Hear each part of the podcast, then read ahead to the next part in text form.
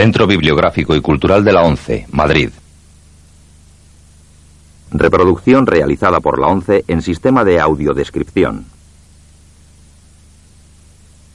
La presente cinta es propiedad de la ONCE y forma parte del servicio AUDEX destinado al uso exclusivo y gratuito de los afiliados de la organización. Queda prohibida en consecuencia su utilización en forma distinta a la regulada por las normas del servicio AUDES establecidas por la ONCE, así como su reproducción, distribución mediante venta o alquiler, comunicación pública o explotación en cualquier otra forma.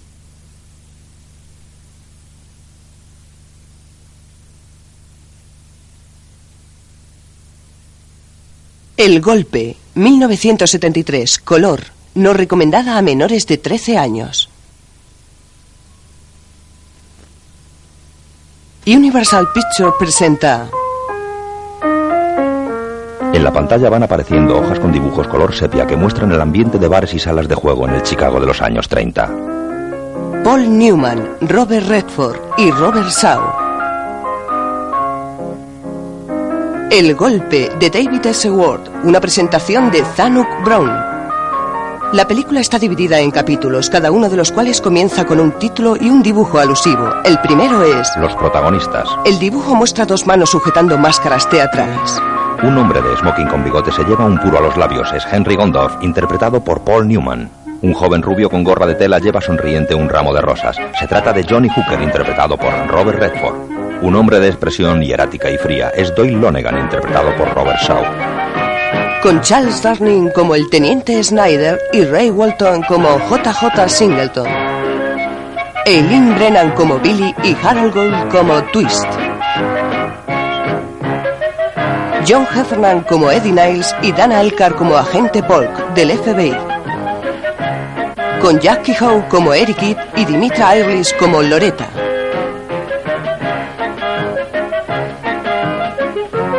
Fija de una calle en cuya acera hay estacionados un par de automóviles de morro cuadrado tipo años 30. Un grupo de personas espera el autobús. Es por la mañana temprano y hay cubos de basura en la puerta de un establecimiento. Joliet, Illinois, septiembre 1936. Un hombre con sombrero lee el periódico sentado en el bordillo de la acera. Otro con camisa de cuadros y gorra apoya la pierna en el estribo de una camioneta aparcada. Un mendigo rebusca en una papelera mientras otro hombre con abrigo y un periódico en el bolsillo se apoya contra la pared. Otro indigente busca en los cubos de basura. Lleva un abrigo raído con la costura trasera descosida hasta la mitad de la espalda. Se acerca un hombre del que solo se ven las piernas. Su traje gris claro, impecablemente planchado y sus zapatos blancos y negros contrastan con la sordidez del ambiente. Camina decidido y dobla una esquina. El hombre de gris llega a una rústica escalera de madera. Solo se ven sus pies subiendo ágilmente los peldaños. Atraviesa un descansillo y sigue subiendo.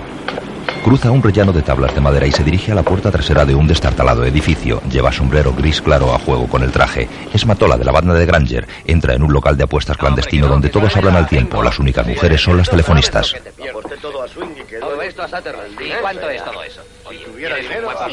Llama a una puerta de cristal que separa la oficina y entra.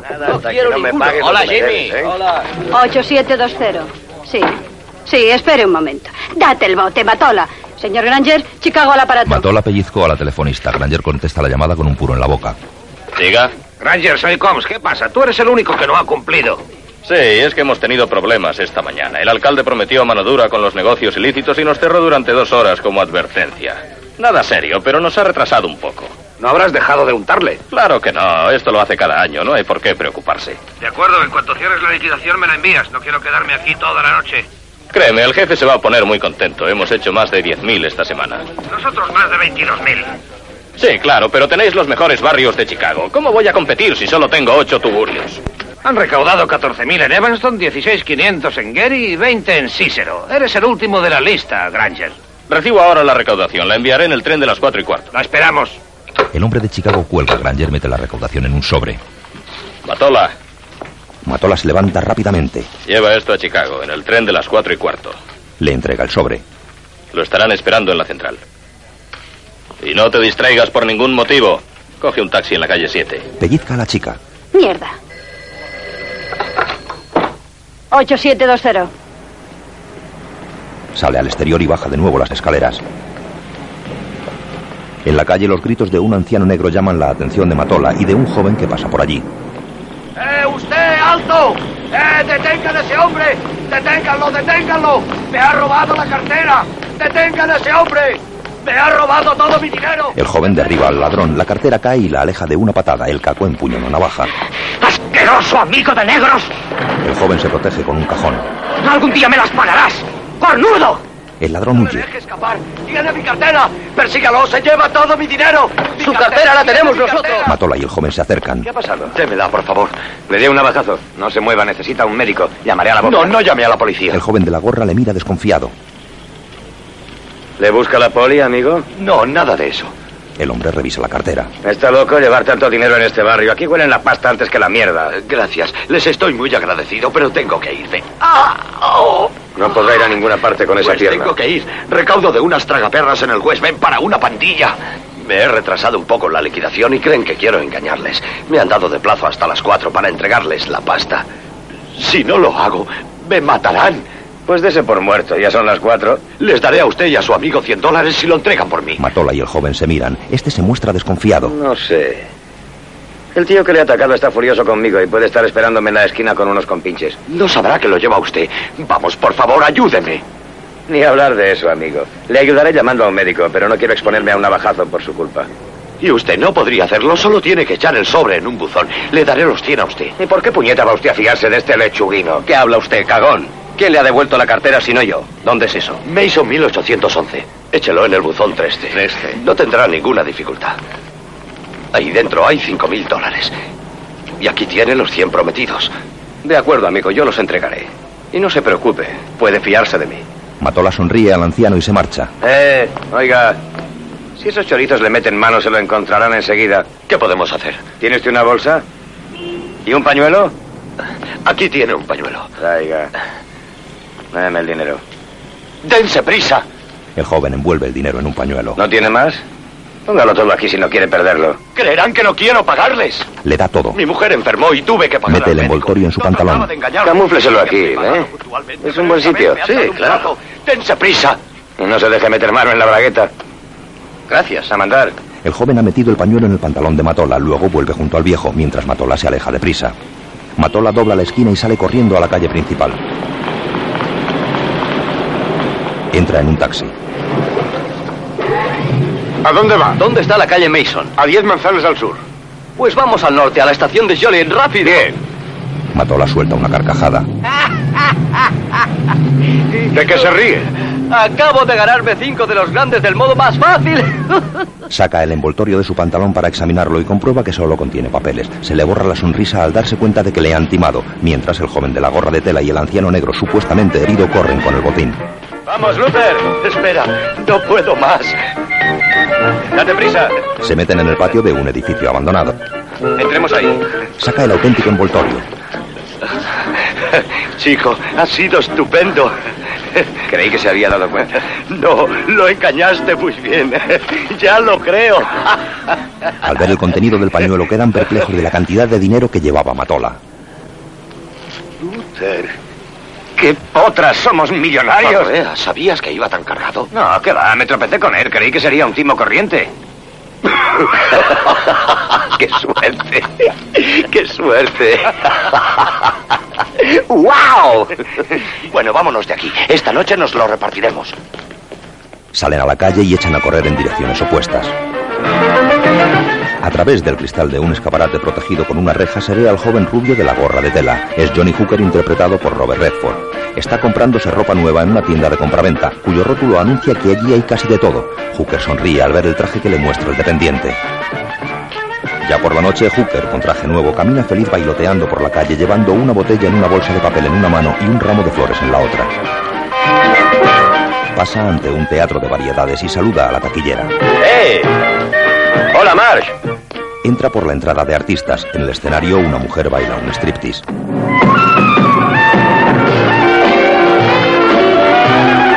Hooker llega entre bastidores. Hola, nena. Hola, Crystal está actuando. Un empleado le habla, admirado por su aspecto. Hola, Hooker. ¿A quién ha chuleado? Acostúmbrate, porque desde ahora me verás siempre así. ¿Qué tal, Ed? Hola, Hooker. Hooker mira pícaramente a Crystal que baila un semi-striptease en el escenario. Sin dejar sus evoluciones, ella se acerca entre cajas y le guiña el ojo. ¡Eh! Quiero hablar contigo. Crystal vuelve al centro de la escena a acabar su actuación. Luego se acerca otra vez entre cajas y habla a Hooker. Oye, ¿es que te casas o qué? Crystal hace un breve bis consistente en oscilar sus pechos y acaba su número. Se enfada con el regidor. ¿Te has dado cuenta, Ed? Harry se ha comido cuatro compases en mi mejor número. prepárate. ¿Hasta cuándo he de aguantar eso? Cállate, Crystal. Leonard, a escena. Hooker. ¿Quieres cambiar de ambiente esta noche? Tengo pasta. Oh, no puedo. Tengo un número a las 10 y necesito el dinero. Gastaré 50 contigo. ¿Sí? De acuerdo. Crystal acepta el ramo de flores y se va con Hooker mientras un hombre con sombrero de copa cuenta chistes en el escenario. Y él me dice, ya lo creo, ese caballo hace 10 años que viene. ¿Y es la primera vez que lo pide con sifón? Crystal y Hooker llegan a un garito y se colocan ante la ruleta. Tu whisky debe de ser malísimo. Es ¿Tú no lo bebes? No me gusta. mantener el compás. Hola, Hooker. Figúrate si viniera un agente de Hollywood en busca de talentos. Todos mis años de estudio y preparación Hola, perdidos. ¿Cuántos meses sin verte? ¿Te trincaron o qué? Ah, los tiempos han sido un poco flojos, pero eso ya ¿Vas a jugar? ¿Qué te parece 10 dólares de postura? ¿Se está dando bien el 28? ¿Ha salido dos veces? Tres grandes arrojos, Jimmy. Tres mil ¿Te has dólares. vuelto loco? no, juego la suerte. Hooker, no puedo aceptarlo. Es demasiado. La casa tiene un límite. Acéptalo. Pero Hooker, yo no. El jefe de sala ordenó al viejo croupier aceptar la apuesta. Este baja la vista y gira la ruleta. Cuando va a parar, la mano del jefe aprieta un dispositivo oculto que hace rebotar la bolita a otro número. 22 negros. Sospechando la trampa, Hooker mira escrutador al croupier. Mala suerte, chico. Para mí ha sido una suerte que la bola cayera en el negro. Me buscas un jaleo si llegas a ganar. Oiga, ¿no podemos repetir? Hooker se echa la gorra hacia adelante y esboza una sonrisa acusadora hacia el croupier que le mira suplicante. Juego, señores. Habla a Crystal.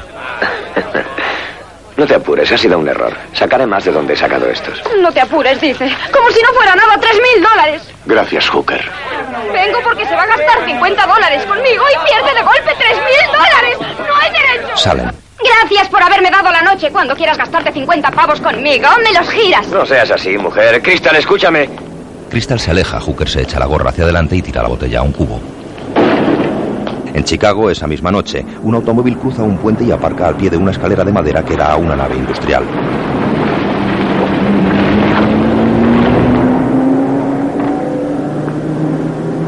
Baja un hombre delgado con traje y sombrero oscuros. Entra en la nave. Una macilenta bombilla ilumina el viejo montacargas en el que asciende.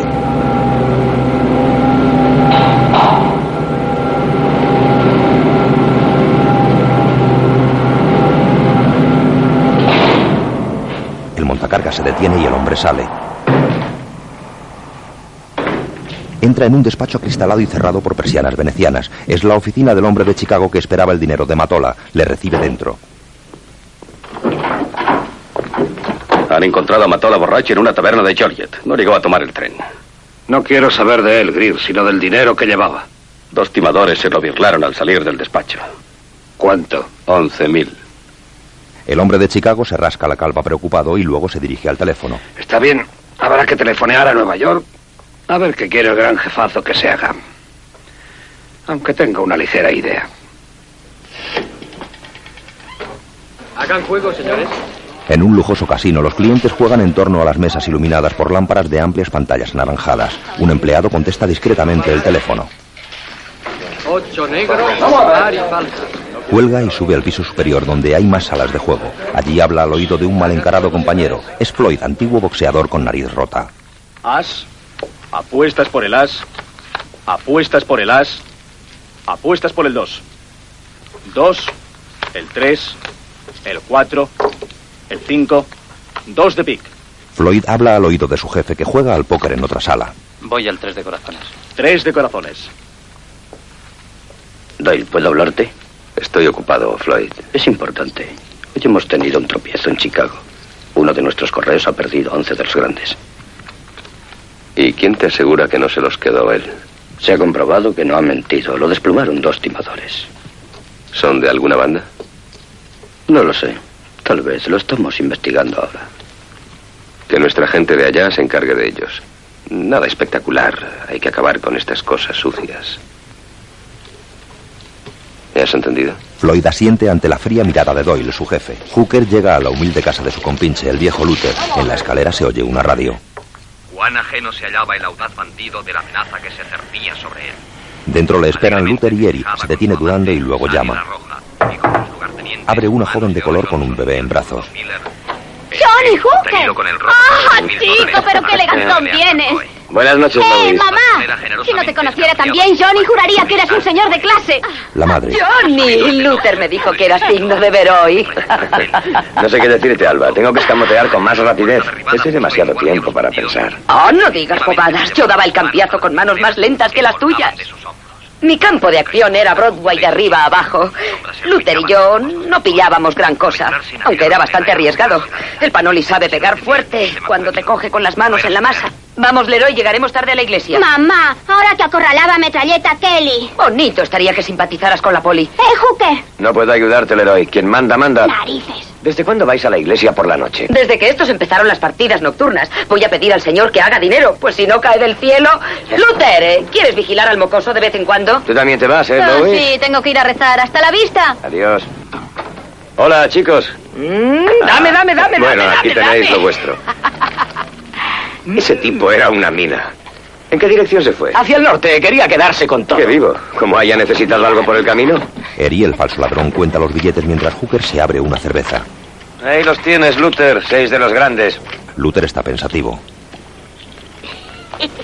¿Dónde has estado hasta ahora? Eh, luciendo el tipo. Hooker se sienta y bebe. ¿Cuánto perdiste? Hooker deja la botella en la mesa y se agarra la barbilla, gesticulando como queriendo demorar la respuesta. Todo. ¿Te lo han pulido todo en una noche?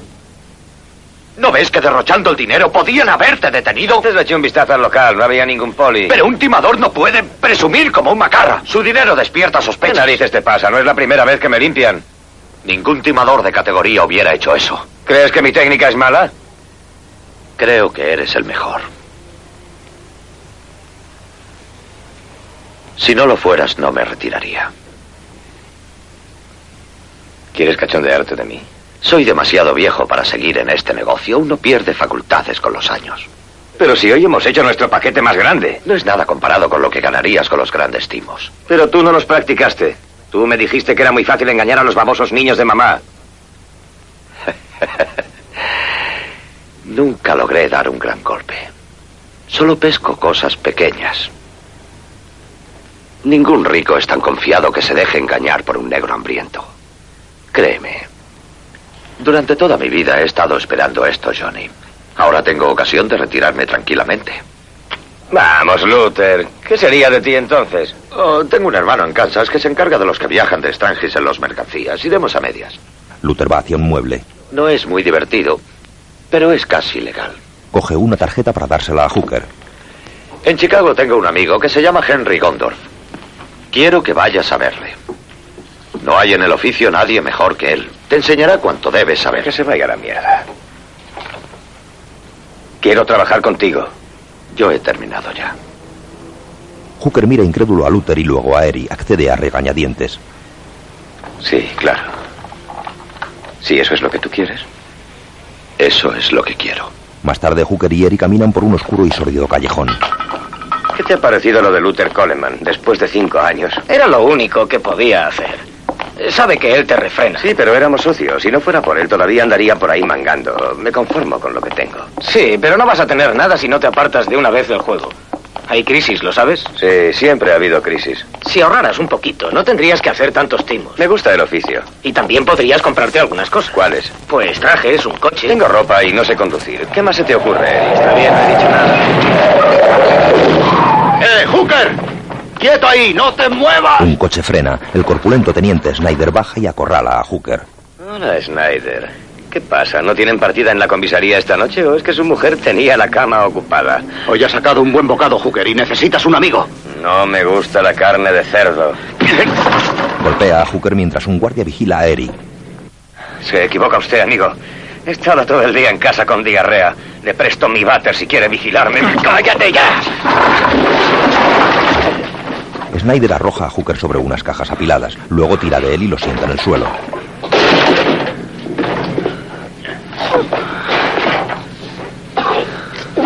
Te diré lo que hiciste, tío listo. Abordaste a un primo que iba forrado en la calle 47. Tú y Coleman le disteis el timo del cambiazo y le hicisteis tomar un taxi. Y todo habría ido perfecto si no se tratara de un correo de Lonegan. Hooker sangra por el labio. Está usted loco. Nunca me liaría con dinero de gángsters. Intencionadamente no, pero eso no cuenta para Lonegan. Te aplastará como a una mosca. Bueno, eso se, se puede arreglar con el mediador. No daría un centavo por tu pellejo si te delatan. Tu parte del botín habrá sido por lo menos de tres grandes. Sea como sea, yo quiero dos. Solo me ha tocado uno. Entonces tendrás que buscar otro más en algún sitio. Hooker extiende la mano y el teniente le ayuda a levantarse. Dolorido, Hooker se pone en pie.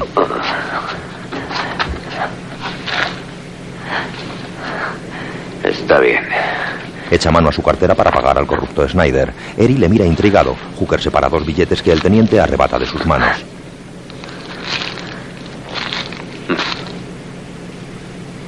No eres tonto, Hooker. La vida vale más que dos grandes. El teniente se aleja hacia el coche. Habla al otro timador sin detenerse. Tranquilo, Eri. No te haré nada.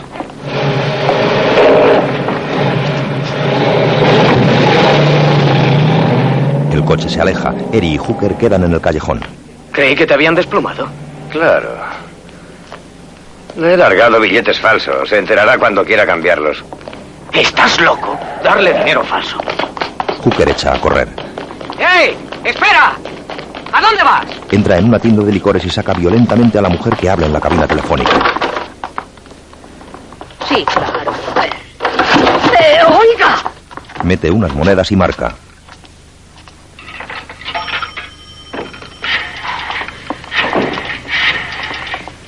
Eri llega corriendo. ¿Qué diablos vas a hacer si Snyder te echa el guante? Te juegas el pellejo. ¿Y qué puñeta me importa? Si Snyder lo sabe, es que lo sabe todo el mundo. Eres el último en enterarse. Escúchame, Johnny. No vayas a tu casa esta noche. No vayas a ningún sitio a donde suelas ir. ¿Me oyes? Qué raro. No contestan en casa de Luther. Hooker echa a correr. Quizás será mejor que te marches de la ciudad. Eh, oiga, usted no se va. Señora, señora, déjeme pasar. La mujer pega a Eri con el bolso. Pero oiga, ¿qué le he hecho? Mi moneda para el teléfono. Hooker llega corriendo al callejón de Luther. Llegó la policía y los vecinos están fuera de sus pisos con cara de circunstancias. No ha sido nadie de aquí. Es Nor Bryan 1521. Sí, exacto. Entra en el piso de Luther. ¡Luther! La casa está vacía y hay un gran desorden. De pronto ve la ventana abierta y corre a asomarse. Abajo en el callejón trasero, dos personas se inclinan sobre un cuerpo que yace boca abajo. Hooker baja corriendo a la calle. Está muerto. No lo sé. Ha habido una gran pelea. No lo sé. Alguien me empujó. Hooker gira el cuerpo de Luther y ve su cara ensangrentada. Llega Alba, su mujer. ¡Luther! ¡Luther! Señor, no, no, Luther, no. ¿Qué ha pasado? ¿Quién ha sido el criminal que nos ha hecho esto a Luther y a mí? Vamos, vamos, salgamos de aquí. Johnny, por el amor de Dios, si Snyder te encuentra aquí, eres hombre muerto. Eri tira de Hooker que mira intensamente a Alba llorando sobre su marido. ¿Qué va a hacer de mí? ¡Vete.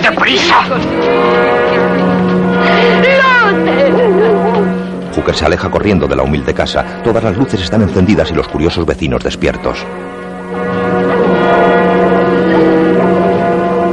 El plan. Un dibujo muestra a varios hombres en mangas de camisa y con el sombrero puesto hablando alrededor de una mesa. Amanece otro día en Chicago. Entre la bruma matutina, los rascacielos se divisan a lo lejos por encima de la vía del tren elevado. El rubio Hooker, con su gorra de tela, fuerte mentón y ojos vivaces, camina por una frecuentada calle donde hay estacionados automóviles de espectaculares tapacubos y brillantes guardabarros. Hooker se detiene ante un cartel que anuncia un tío vivo a 25 centavos cinco vueltas, así como bebidas y palomitas. Mira la tarjeta y entra. Una mujer barre las escaleras. Hooker le pregunta. ¡Eh! Usted. Busca a un hombre llamado Henry Gondorf. ¿Lo conoce? No. Es Billy, de mediana edad, morena, de rasgos expresivos y aún bellos. Lleva una bata de flores abierta sobre un camisón escotado. ¿Está segura? Lárguese. Vengo de parte de Luther Coleman. La mujer se vuelve. ¿Es usted Johnny Hooker? Sí. ¿Por qué no lo ha dicho antes? Supimos lo de Luther anoche. Venga. La mujer lleva a Hooker ante una puerta roja, saca la llave y entran. Le había tomado por un poli o algo por el estilo. Está en el cuarto del fondo. Claro que él no le esperaba tan pronto. Gracias. Es la sala redonda del tío vivo, oscura y vacía a esas horas tempranas. La luz que penetra por la puerta hace que se proyecten en las paredes las siluetas de los caballitos. Hooker llega ante la puerta indicada y llama, aunque el ruido del tren elevado ahoga la llamada. Luego comprueba que está abierta y entra.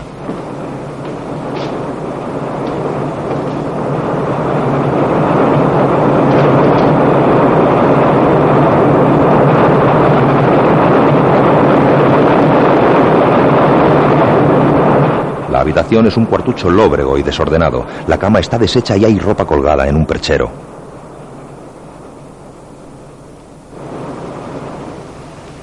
Oye un ronquido y va a una habitación contigua. Un hombre con bigote duerme en el suelo con la nariz aplastada contra el mueble. Es Henry Gondorf, interpretado por Paul Newman.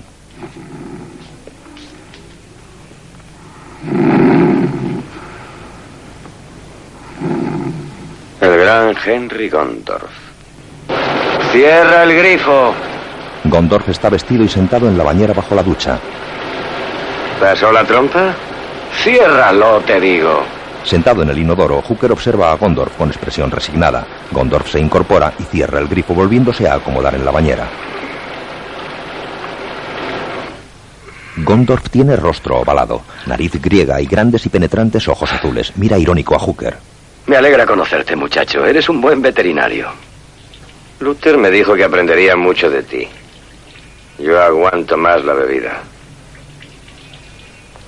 Siento lo de Luther. Era el rey en trabajos callejeros. Él te tenía a ti por un águila. ¿Qué ha pasado? Gondorf se incorpora. Estafé a un senador de Florida con unas acciones. Le había convencido de que se haría el amo de la General Electric. Algún tío listo le abrió los ojos y me echó encima la bofia. Y te jorobaste. Luther no me dijo que eras un bocazas. Y a mí me dijo que fueras un mamarracho. Henry Gondorf sale chorreando y abre el grifo del lavabo. Luego va a la nevera mientras Hooker le inquiere desde el baño. ¿No has hecho ningún timo gordo desde entonces? Bah, he ido trampeando por esos pueblos de inmigrantes, siempre con los polis pisándome los talones. Y aún seguiría haciendo lo mismo si Billy no me hubiera metido aquí. No te engañes por las apariencias, que aún trabajo bien. Henry tira al lavabo un gran trozo de hielo, luego lo pica con un punzón. ¿Te quedas a desayunar o ya sabes comer solito? Comí algo antes de venir. Henry se asoma al baño para mirar a Hooker. ¿Te viene persiguiendo Lonegan? No lo sé. No he visto a nadie. Nunca se ven, muchacho. Hooker queda confuso mientras Gondorf mete la cabeza en el agua helada. Floyd, el mal encarado secuaz de Doyle Lonegan, llega a un elegante club de golf donde su jefe está jugando. Doyle. ¿Qué Se acerca a Doyle y le informa. Hemos hablado con Chicago. Borraron a uno de los timadores, un negro. ¿Qué saben del otro? Siguen buscándole. ¿A quién ha encargado de eso, Combs? Ha puesto a Riley y a Cole. Están vigilando la casa del otro, pero no ha aparecido. Creen que debía largarse de la ciudad. ¿Quieres que lo persigan? ¿Ves a ese hombre del suéter encarnado? Se llama Denny McCoy. Trabaja para Carnelo en uno de sus negocios de protección mientras espera que se le presente algo mejor. Denny y yo nos conocemos desde que teníamos seis años. Fíjate bien en su cara, Floyd. Si llegara a descubrir que puedo ser vencido por un timador callejero, perdería mi prestigio ante él. Y tendrías que matarle como a cualquier maleante que metiera las narices en mis asuntos de Chicago. ¿Has entendido? Sí, claro. Buen chico. Mientras en el tío vivo, Billy habla a Henry Gondorf, que está junto a Hooker vestido con un mono de peto. ¿Te encuentras bien esta mañana, Henry? Sí, muy bien.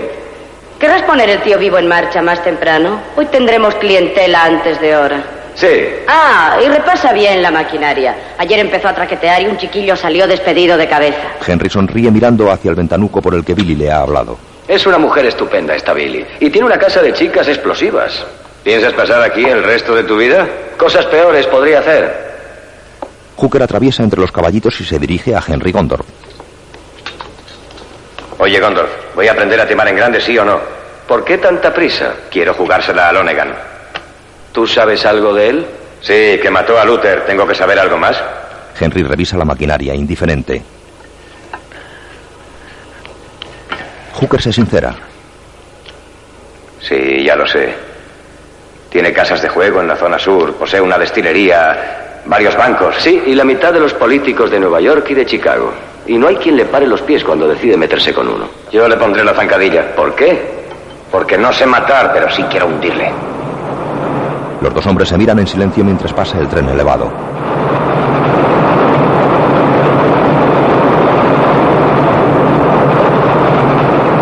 Gondorf rodea a Hooker y le habla mientras se limpia las manos con un trapo. No podrás hacerlo solo. Hacen falta varios tipos como tú y pasta para contentarlos. Conozco a muchos. No es como timar a un borracho en la calle, no se engaña fácilmente. Nunca he timado a ningún borracho. Hay que mantener su confianza, aún después de limpiarlo, no hay que dejar que lo note. ¿Le tienes miedo? Hasta el mismísimo tuétano, amigo. Ese mataría a quien le estafara un puñado de dinero que no sirviera para mantenerle ni dos días. Hooker le mira expectante. ¿Irás por él? Yo no quiero un loco vengativo que pretenda hacer él solo lo que es labor de todo un equipo. Animado, Hooker corre tras Henry que va a encender las luces del tío vivo. ¿Crees que podrías reunir una banda? Después de lo de Luther, podría reunir a dos o trescientos hombres. Pone en marcha el carrusel. Luther dijo que aprendías rápidamente. Espero que así sea. Hooker se sienta en una barbería para arreglarse el pelo. Henry llama a la manicura. Cuando la chica va a coger la mano de Hooker, este la retira juguetón. La chica insiste y al final se deja.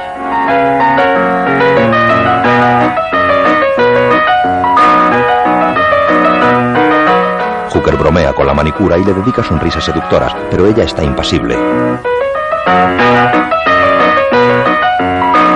Henry sonríe al ver que intenta ligar con ella. Terminado el coafer, Hooker aparece ahora engominado y con la raya en medio. Se mira las uñas. El peluquero le da un espejo para que se vea por detrás. Él insiste en bromear con la manicura, aunque ella ni siquiera sonríe. En una sastrería, Hooker se prueba serios trajes ante la mirada de Henry. Enfadado por su aspecto, no se deja tomar las medidas por el sastre. Una anciana muestra a Hooker una habitación no muy grande, pero limpia y discreta. Hooker le paga el alquiler por adelantado. La calle, Henry Gondorf come palomitas distraídamente. Se toca la nariz al paso de un hombre mayor que le responde con el mismo gesto. Un hombre muy elegante con bigote y pelo cano entra en el vestíbulo de un hotel. Al pasar ante el sillón en el que está Henry se toca la nariz. Henry responde haciendo lo mismo. En la ventanilla de un banco un tercer hombre atiende a una cliente.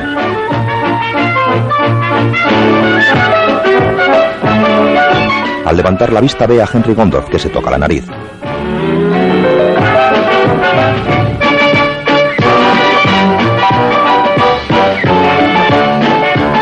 El hombre acaba la transacción a toda prisa, luego coge su sombrero y se marcha.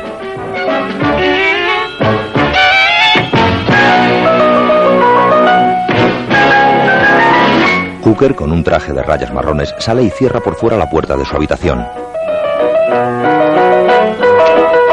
Antes de irse se agacha y coloca un papelillo entre la puerta y el marco para saber si alguien entra en su ausencia. Luego baja las escaleras.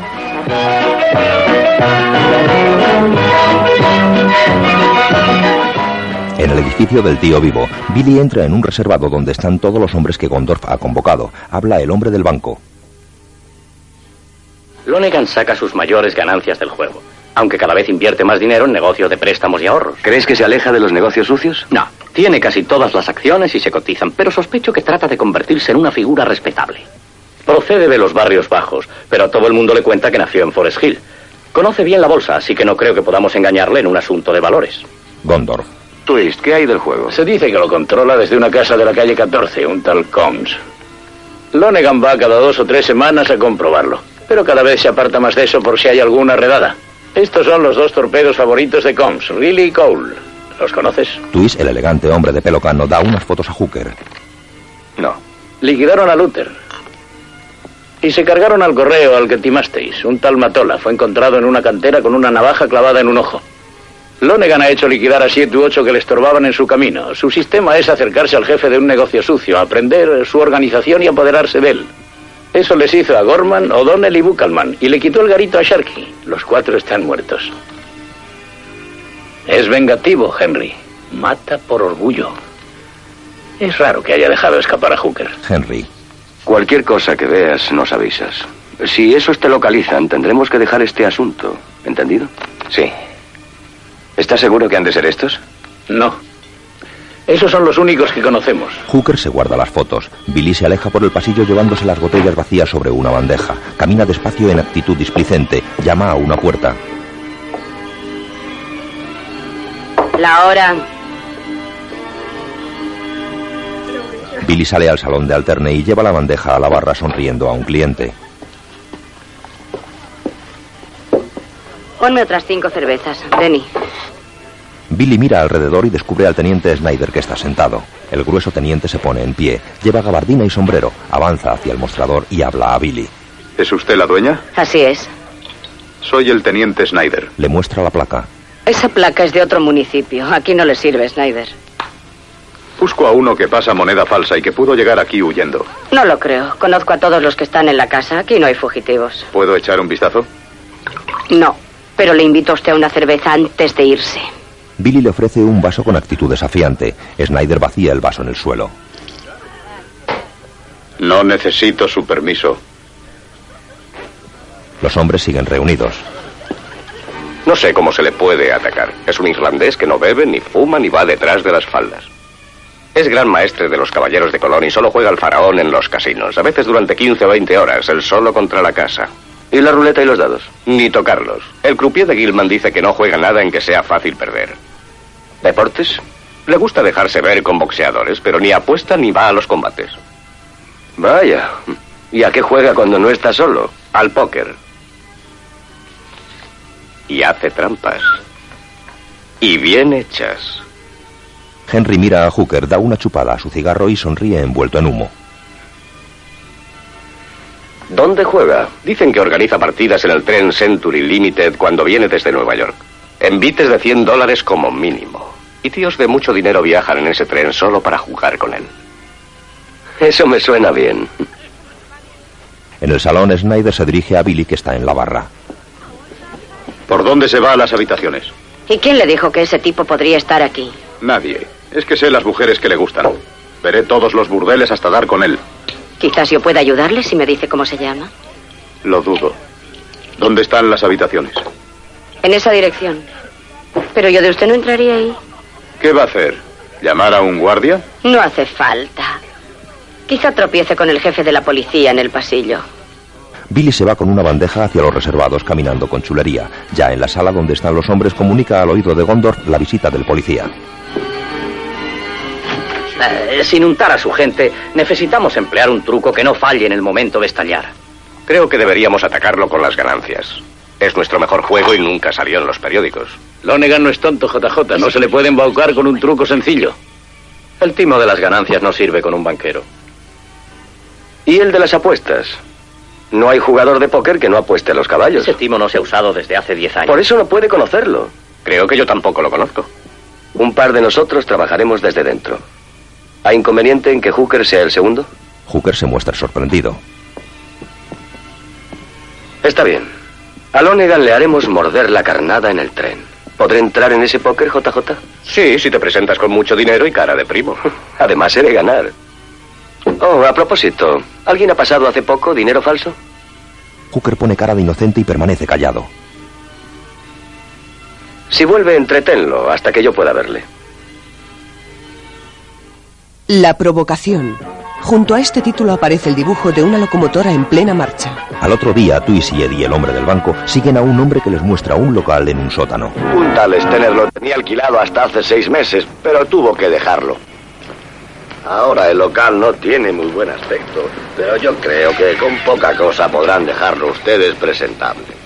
Con ellos va Benny, hombrecillo de color que se encarga de instalar oficinas ilegales. Bajan todos excepto Twist, que queda rezagado mirando a ambos lados del callejón. Va elegantemente vestido con abrigo y sombrero claros y zapatos con polainas. Luego él también baja.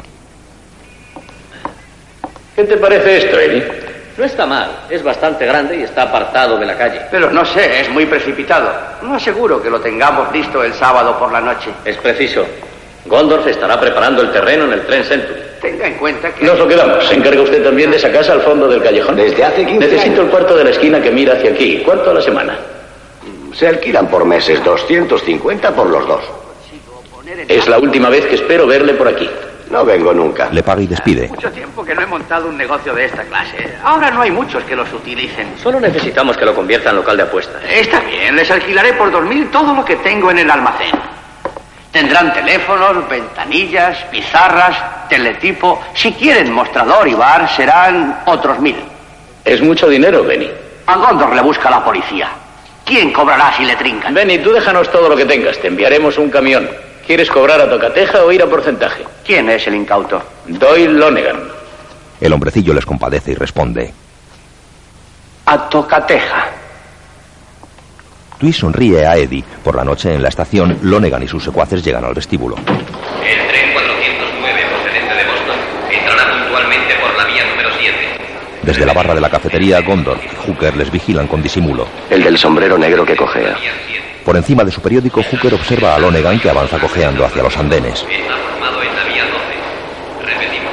El transcontinental Nueva York, Los Ángeles, San Francisco. No es tan fuerte como él cree. Tampoco nosotros. Ya en su departamento del tren, el revisor habla a Gondor, que dice llamarse Shaw. ¿El señor Shaw? Sí. ¿Quería verme? Creo que hay una partida de póker en el tren. ¿Sabe algo de eso? Un poco. ¿Podrá conseguir que yo juegue? Pues no sé, hay una lista de espera. Gondor da una generosa propina al revisor. Así tendrá usted preferencia, señor. Le da otro billete. Veremos qué puedo hacer. Mientras, Twist entra en un pub. Hola, Twist. Sí, ya lo ¿Qué tal, muchachos? ¿Cómo estáis? ¿Cómo estás, Twist? Caramba, Red, tienes un aspecto estupendo. pues hasta que tú. ¿Qué tal, granuja? Ah, hola, vaya, muchachos. Luis, parece que haya ¿Qué heredado. van bien las cosas? ¿Qué, Joiner? ¿Sigues haciendo combinaciones? Con el número que quieras, Twist. Hola, Lazy. volver a verte, Yo Twist. también a ti. Twist, qué sorpresa. Duke, ¿cómo estás? En un despacho. ¿Cuándo has vuelto a la ciudad? Hace un par de días. Habrás sabido lo de Luther Coleman. ¿eh? Sí, se está recaudando algo para Alba y los chicos. Nunca he visto a los muchachos tan afectados. No te preocupes, Duke. Que nosotros vamos a pasar tarjeta de visita. Gondorf está montando un tinglado en la parte norte. Necesito 20 hombres para hacer ambiente. Tengo muchos talentos ahí fuera esta noche. Puedes elegir. Lacey, Será un trabajo difícil. Los hombres tienen que ser de los mejores. tráeme la lista. Veremos quiénes hay en la ciudad. Eh, Patty, dame la lista. Enseguida. La corpulenta figura de Snyder con su gabardina aparece bajando las escaleras del local. Eh, mira quién está aquí. Se planta desafiante en medio del salón. Uno de los habituales da unos pequeños golpes en la puerta del despacho del jefe a modo de contraseña.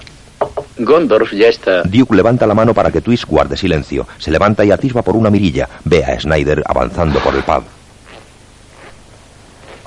Twist, ¿conoces a ese hombre? Twist se acerca y observa por la mirilla. No, no le he visto nunca.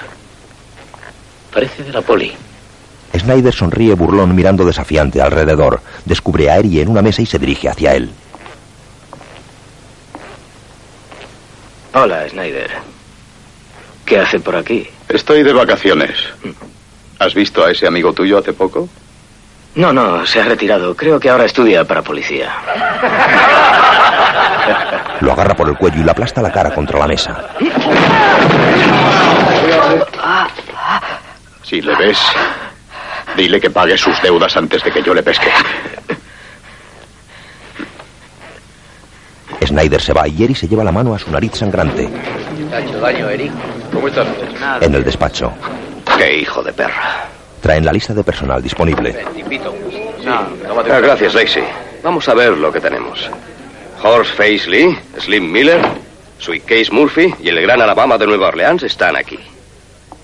Ryan Johnson, Boone Kid de Denver, D.P. Park y House Chappie de Nueva York. Con esos y con los que están ahí fuera, tendrás unos 30 para elegir. Bueno, Duke, que estén en la vieja sala de billar de Stenner a las seis. Habrá ensayo esta noche. Muy bien, Twis, pero hay una cosa. Si el golpe falla, no podré hacer nada por vosotros. A Gondorf le buscan los federales. Duke, si ese golpe nos falla, los federales serán los que menos nos preocuparán. Mientras en el tren,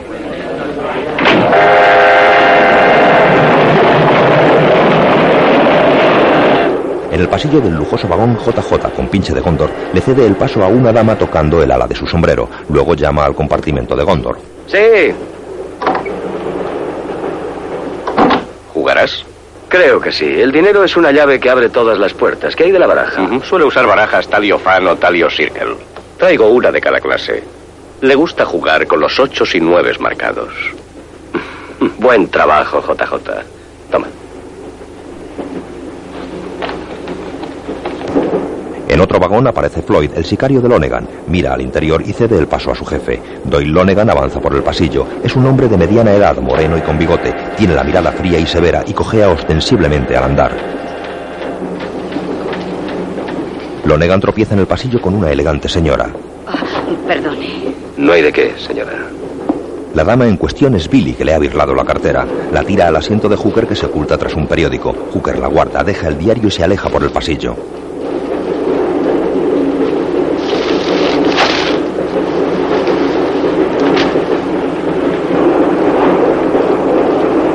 Se detiene ante un compartimento abierto y escucha la conversación de hombres de negocios. Es una compañía muy fuerte. El año pasado tuvieron una ganancia de 60 millones. ¡Qué barbaridad! Eso es, vámonos. Sigue andando y cambia de vagón. Pasa ante JJ que fuma en la plataforma de unión entre los dos vagones.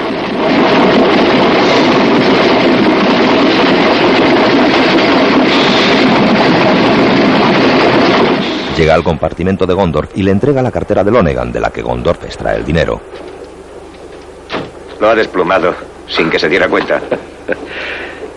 Por lo visto espera tener una gran noche. Aquí hay unos 15 o 20 mil. Te está esperando en la sala de juego. Que espere. Ante la mirada de Hooker, Gondorf empieza a hacer juegos de manos con las cartas. Saca el as de picas y lo vuelve a esconder. Consigue que cada tres cartas salga el as de picas.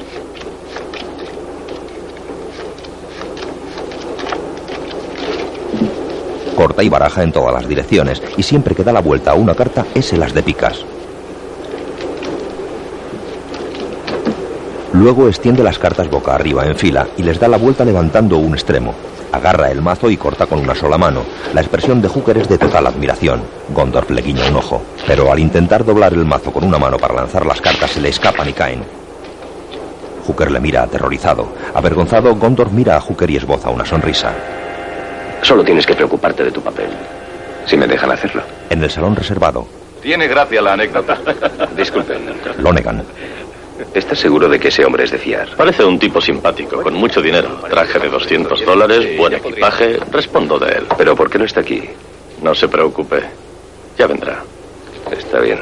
En su compartimento, Gondorf se frota la cara con ginebra mientras vacía parte de la botella en el lavabo. Luego da un sorbo, lo escupe y rellena la botella con agua. Hooker le mira extrañado. ¿Qué estás haciendo? Bebiendo ginebra de una botella de marca, nadie sabrá si está aguada. La partida comienza. Mil para usted, señor Clayton. Gracias. Señores, ¿no creen que deberíamos esperarle? Empecemos. Señor Clemens, deme las cartas. Gondorf avanza hacia el compartimento de la partida. Se detiene un momento en la puerta, respira hondo y entra tambaleándose botella en mano como un borracho.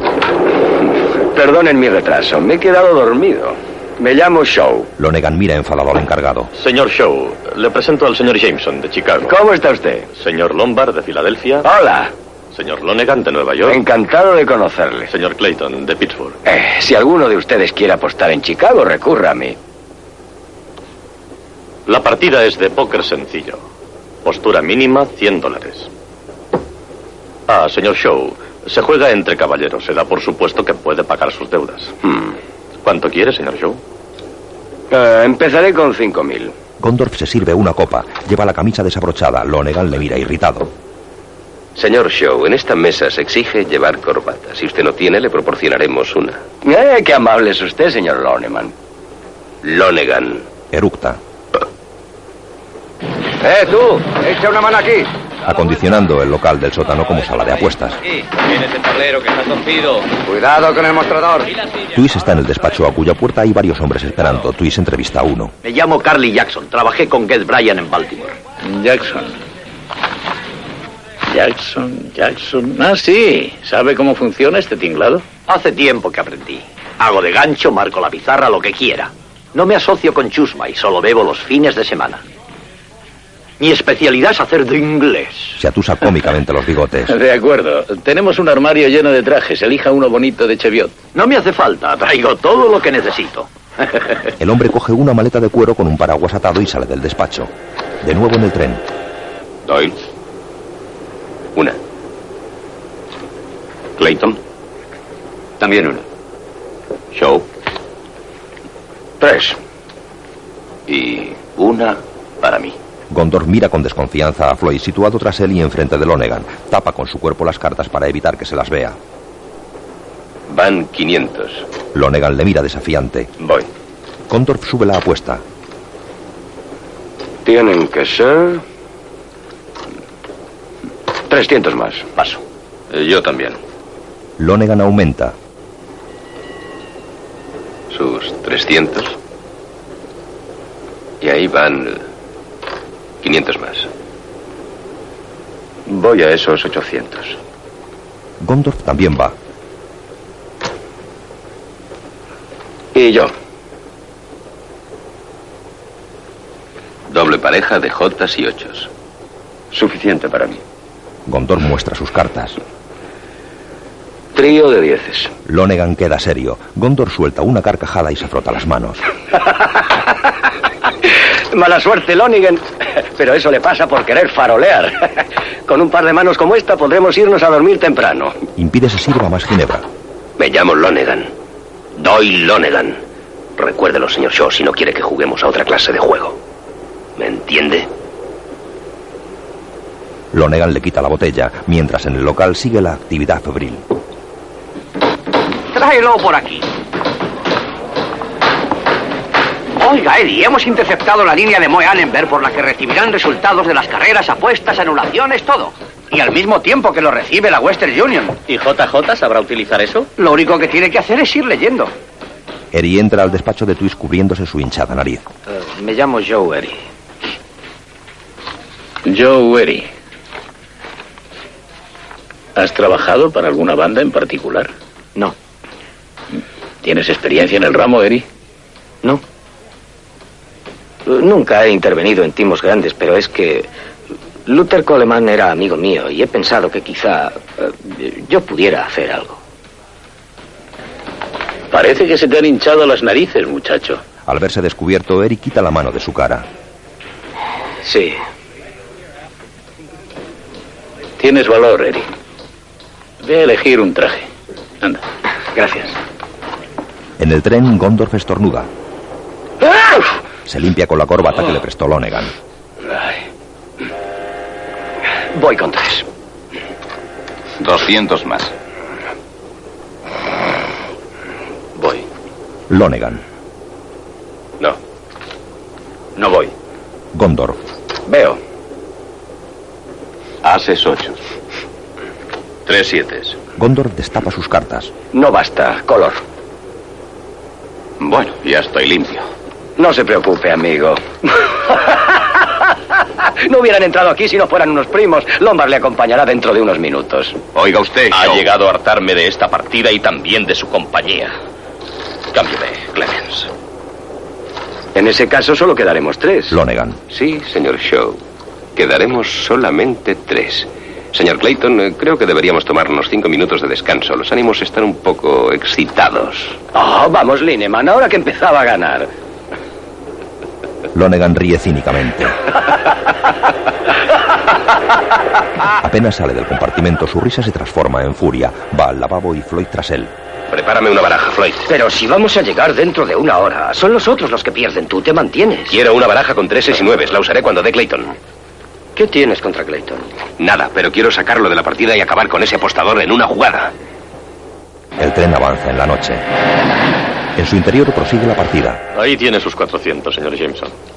En fin, no era mi noche. El tal Gibson se retira quedando tres jugadores. Lonegan corta y deja las manos sobre la mesa, aunque luego las baja hacia sus piernas donde hay un pañuelo con otra baraja dentro. Envuelve el mazo en el pañuelo y se lo lleva a la nariz, guardándolo luego en su bolsillo. Mira a Floyd que está detrás de Gondor. Los jugadores retirados siguen allí observando. ¿Sabe a qué hora llegaremos? No, no lo sé. ¡Eh! Alguien lo ha puesto. Lonegan pone su ficha fastidiado. Los jugadores retirados comentan. Nunca había tenido tan mala racha. Pues dígamelo a mí. Gondor mira sus cartas. Tiene un trío de treses, una dama y un ocho.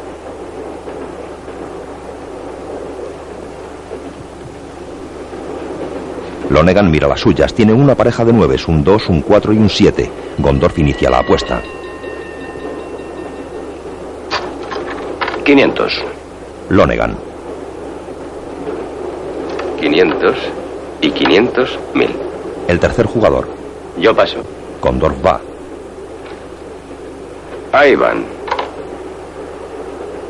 ¿Cartas? Gondorf. Dos. Lonegan. Tres. Gondorf mira sus cartas. Ahora tiene un póker de treses y un seis.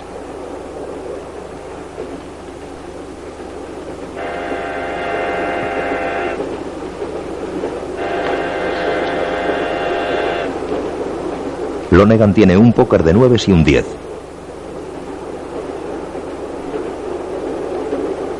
Gondorf apuesta. 500. Lonegan mira a Floyd y sube la apuesta. 500 y 1000 más.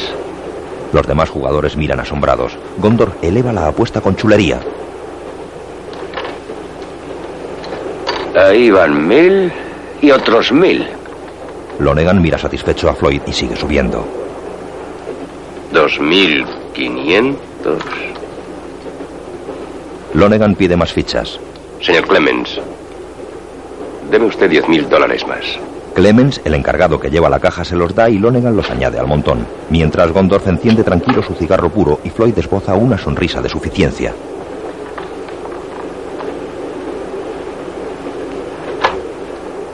Gondor vuelve a mirar sus cartas, escondiéndolas de las miradas. El mal encarado Floyd parece impasible, aunque cruza con su jefe miradas de entendimiento controlando el juego de Gondor.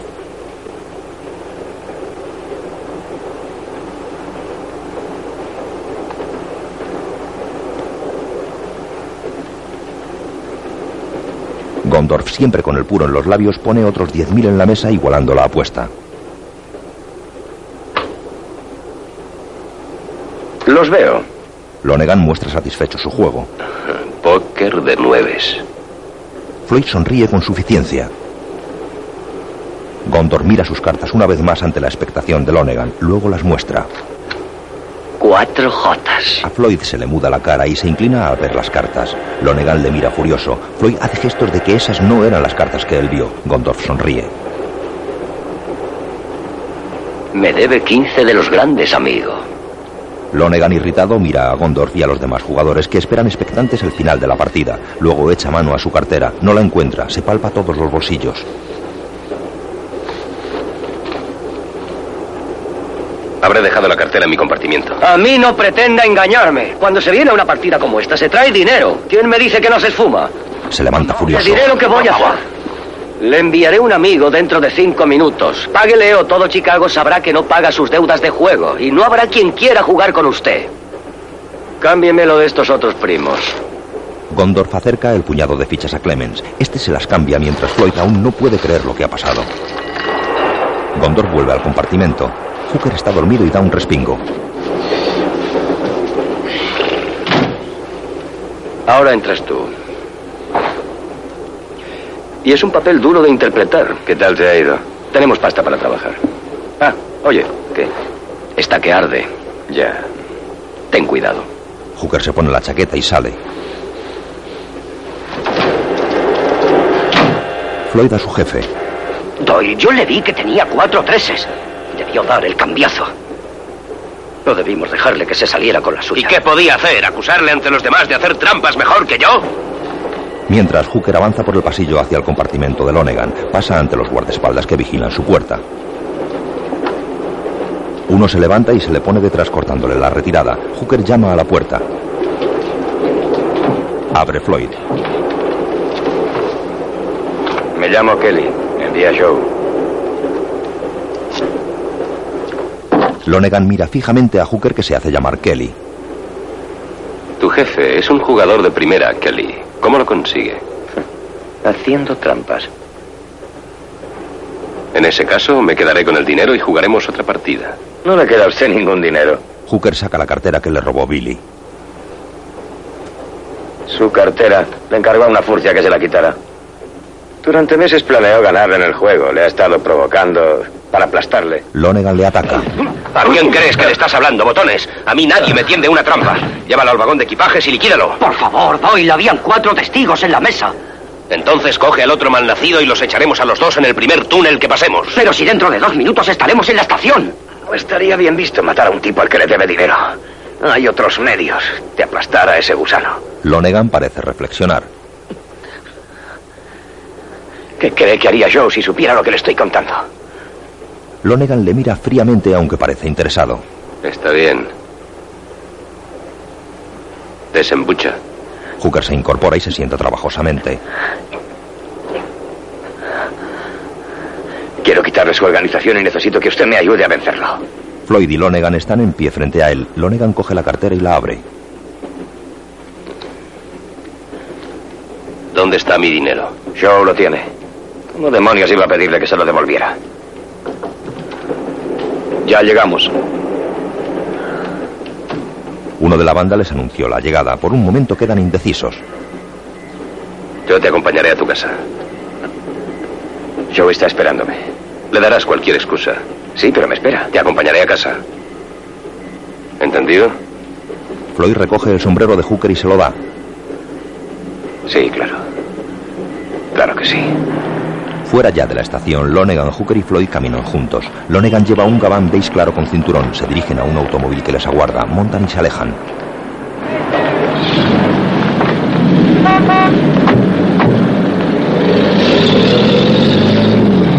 Condor y JJ les observan con satisfacción. Lonegan parece haber caído en la trampa. Lonegan en el coche. ¿Por qué crees que podrás vencerle? He estado dos años planeándolo. Conozco su organización palmo a palmo, pero necesito a alguien respetable, aunque su trabajo, Doyle, no sea muy legal. Soy banquero, Kelly, y eso es muy legal en este Eh, estado. Usted solo tiene que apostar en mi lugar en el local de show. Yo haré el resto. Yo suministraré el dinero y la información. ¿Y el dinero que habías ido a recoger? ¿No lo echará de menos? Le diré que lo pagó. Le llevo los libros. Si me ayuda, le devolveré de mi bolsillo todo lo que le robó. ¿Tanto supone eso para ti? Sí. Oh, sí. Tal vez un par de millones. Lonegan escruta a Hooker con su penetrante mirada. Hooker, sentado entre Floyd y Lonegan, aparta la vista y mira al frente. ¿De dónde eres tú, Kelly? Del este de Nueva York, de Five Points. Pero me largué de allí. Para mejorar, ¿eh? Floyd, tendré que mantenerte apartado de este muchacho. Podrías llegar a tener ideas propias. Floyd encaja el ácido comentario mientras Hooker le mira con un destello de triunfo. Lonegan esboza una sonrisa cínica. Ya en casa de Hooker el lujoso automóvil se detiene. Floyd se apea para que Hooker salga. Estaré en el establecimiento de Klein, Marshall 660, a la una y media, si tiene interés. Si no estoy a las dos menos cuarto, no me esperes. Hooker baja del coche mirando a Floyd con superioridad. Floyd vuelve al coche y Hooker queda en la acera viéndoles partir.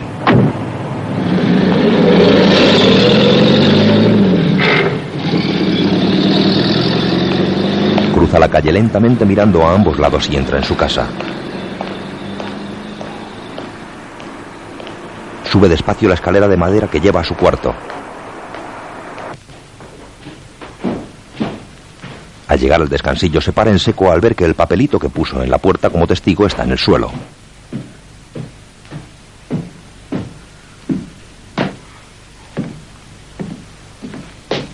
Salta escaleras abajo. A su espalda suenan disparos.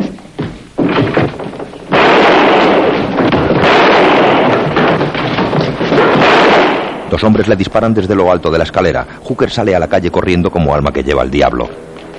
Los pistoleros salen tras él, pero Hooker se ha encaramado al estribo de un camión de la limpieza que circula en dirección opuesta y se aleja. Los agresores pierden su pista. Al día siguiente en el local que están montando, Hola, Hooker, ¿qué hay? Hola, Eddie, ¿qué tal te ha ido? De primera. Gondorf le inquiere. ¿Todo salió bien? Sí, fue muy fácil. Gondorf cruza una significativa mirada con JJ, sorprendido por el laconismo de Hooker. Luego va tras él y continúa preguntándole. Ninguna dificultad, ¿eh? ¿No? Y Lonegan. Le conté la historia tal como me dijiste. ¿Y qué? ¿Resultó? Intentó matarme. Esto va sobre ruedas. Hemos empezado con buen pie.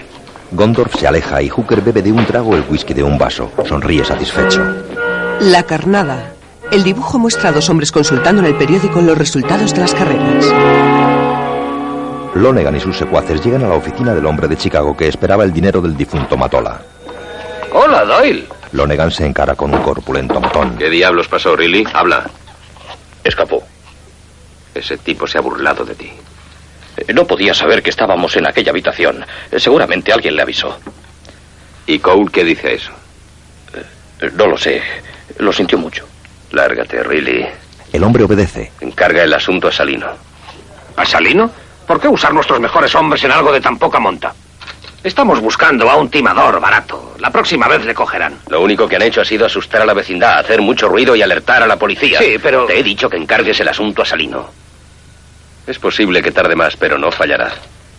Dile a Cole que quiero verle en cuanto llegue. No creo que venga, y menos para que le releven de su misión. Este trabajo es para Salino, Vince. Si Cole quiere entrometerse, allá él, pero infringirá las reglas y a Salino no le gustará. Tráeme los libros. Floyd ha cerrado todas las persianas de las mamparas, dejando el despacho en penumbra. En la calle, frente al local recién montado, pasa un tranvía.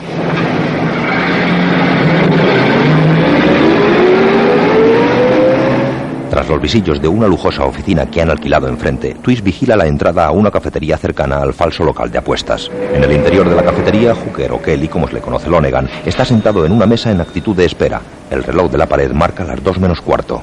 Mientras, en el local, el experto en hacerse pasar por inglés se coloca una perilla postiza frente a un espejo. Eri está ante el nervioso. Joe, las apuestas de la tercera carrera en Lincoln Fields no son correctas. Hay que revisarlas.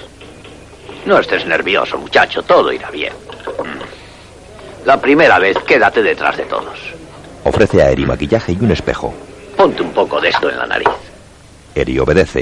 En el bar del local, un elegante barman con chaquetilla y pajarita saca brillo a las copas. Por detrás aparece Gondorf de smoking supervisando todo con expresión concentrada.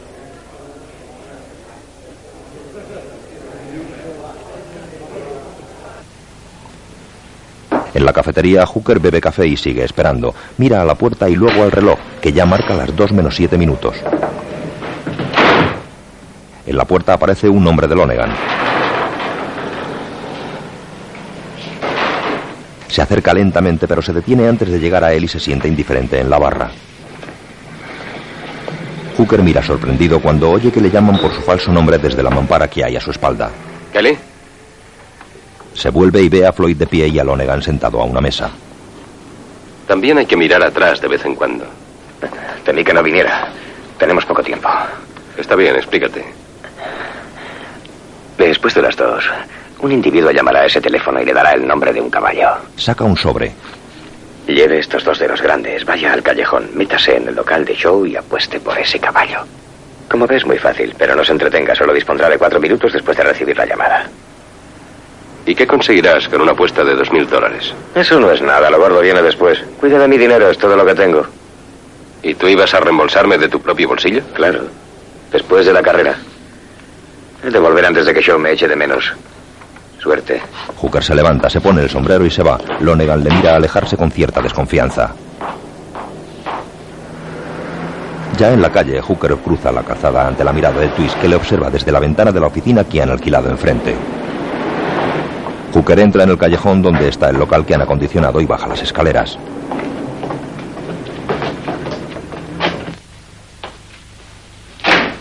Entra y le hace una seña a Gondor mientras se quita la gabardina. Gondor asiente y se va. En el reloj de la cafetería son las 3 menos 20. Lonegan inquieto se levanta y se asoma a la ventana. Su figura se refleja en la cristalera a través de la cual se divisa a Twist atisbando tras el visillo de la ventana de la oficina de enfrente controlando la situación. Suena el teléfono y Twist responde.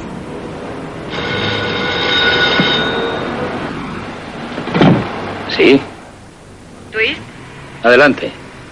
Blue Note, cuarta carrera de Narragansett. Entendido. Twist telefonea a Lonegan.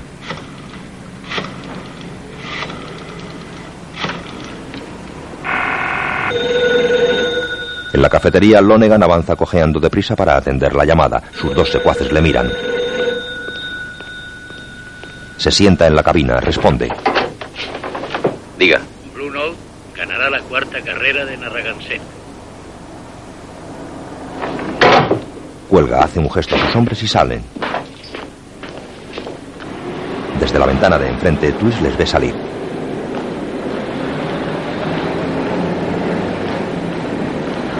Los tres hombres se dirigen al callejón donde está el falso local de apuestas de Gondorf y Hooker. El local está totalmente terminado y con lujoso aspecto. Hay enormes plantas decorativas, ricas alfombras, un bar, mesas, camareras, clientes, todos contratados para imitar una oficina de apuestas en funcionamiento. En un gran panel, un empleado va reflejando la situación de las apuestas mientras los altavoces retransmiten las carreras. Entran, los guardaespaldas toman posiciones en tanto que Lonegan deja el abrigo en el guardarropa. Lady Scout en la recta final. Speed Queen a medio cuerpo. Detrás Miss Vecina. Y el ganador es Speed Queen por medio. Hooker les espera cruzado de brazos al pie de los escalones. Lonegan desciende. Billy le observa desde el despacho tras una persiana. Junto a ella está Gondorf. Fíjate. Me acompañan sus gorilas. Sí, tendremos que hacer algo para remediarlo.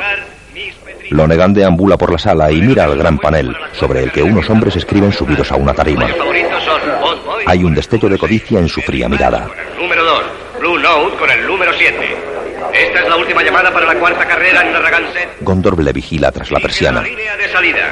Ahí va. Lonegan va a apostar. Gondorf abandona el despacho y sale al salón. dólares 20 centavos. 4 dólares. Pasa por la barra y coge un puñado de frutos secos. Lady Scout 7 dólares 5 y 4 20. Camina confiado hasta ponerse cara a cara con Lonegan, que hace cola ante las taquillas de apuestas. Gondorf le sonríe burlón. Lonegan le mira con dureza sin responder.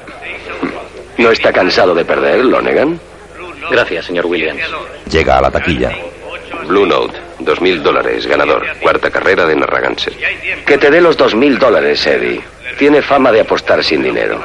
Lonegan le miró con desprecio y paga su apuesta sacando el dinero del sobre que le confió Hooker, el cual no le quita ojo desde unos metros más atrás. Que celebra en el parque de Narragansett, Rhode Island. 13 mil dólares en apuestas para Lonegan se aleja con el resguardo en la mano y se coloca ante el panel para seguir la carrera. ¡Ya están corriendo! Bubleson lleva la delantera seguido de Lady Hilo, Bob Boy, Chansey, Viste, Kerry Patch y Blue Lonegan cruza una mirada con Hooker. Este asiente con la cabeza como asegurándole que debe confiar en él. Lonegan se sienta a una mesa en la que está Eri disfrazado de elegante apostador. No varían las posiciones. A un gesto de Hooker, Eri apura su vaso y se pone en pie imitando el acaloramiento de los jugadores. ¡Vamos, Chansing! Eh, Curly. Ya le lleva medio cuerpo a Chansey. Ese Lady Hilo quiere llegar primero. Chansing tendrá que hacer un esfuerzo si quiere alcanzarle. ¿Qué sabe de un caballo llamado Blue Note? Nada, nunca ha hecho gran cosa. Seguro que lo han incluido para completar la carrera. A Chansing es a quien hay que confiar el dinero. Eri se va a la barra. Hooker se acerca a Lonegan con el pretexto de cambiar el cenicero. ¿Quién te ha engañado, muchacho? Aún no ha terminado. Y ahí viene Blue Note, que ha pasado Bubleson y Viste colocándose trabajo. tercero. Chansey segundo, Lady Hilo primero y Blue Note muy cerca. Hooker se aleja. Ahora el experto en hacerse pasar por inglés se sienta en la mesa de Lonegan que permanece atento a la retransmisión. Hilo, Blue Note y Blue Note gana por una cabeza. Lonegan mira a Hooker y este le guiña un ojo. El falso inglés rompe su papeleta hablando enfadado hacia Lonegan. ¿Y quién demonios es Blue Note? Lonegan va hacia Eri. Paga 16 dólares 9.40 y 6.20. Con que había que confiar el dinero a Chansing. La próxima carrera no tardará Eri queda indiferente. Lonegan se va a cobrar su premio mientras Gondorf y Billy observan tras la persiana. Acto seguido, Gondorf sale al salón. Gondorf, a quien Lonegan conoce por Shaw, se dirige a la ventanilla donde se pagan las apuestas. Se pone frente a Lonegan y señala con la mirada a los dos guardaespaldas que están en una mesa. ¿Esos dos basureros son de su propiedad? Échelos de aquí y que no vuelvan. Este es un negocio serio. ¡Eh! ¡Tú! ¡Kelly! Eh, sí, señor. Echa esos holgazanes de aquí. Hooker se dirige a Gondorf llamándole señor Shaw. Eh, señor Shaw, ¿podría...? No seas insolente, muchacho. Echa ese par de gandules. Gondorf se aleja y Hooker hace un gesto de rabia contenida, procurando que Lonegan perciba el odio que tiene hacia su supuesto jefe. Lonegan sale de la sala seguido de sus guardaespaldas. Floyd mira desafiante a Hooker antes de salir. Hooker simula estar compungido mientras Lonegan se coloca su abrigo de costosa lana beige. Hooker deja caer los brazos impotente mientras Lonegan permanece inexpresivo. Él y sus secuaces abandonan el local. Gondor suelta una carcajada. ¡Listo, muchachos! Muy bien. Todos se relajan entre risas. Billy avisa al locutor. Repetiré el Ya está, resultado de... JJ. Al otro día, Hooker entra en un lujoso edificio y sube al ascensor. ¿Qué tal, Bill? Lonegan desayuna en bata. Floyd contesta el teléfono. ¿Sí?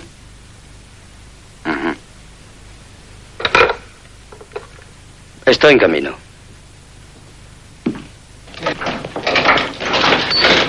Hooker sale del ascensor y camina por el pasillo de la planta hacia el apartamento de Lonegan, a cuya entrada le espera Floyd con su nariz chata.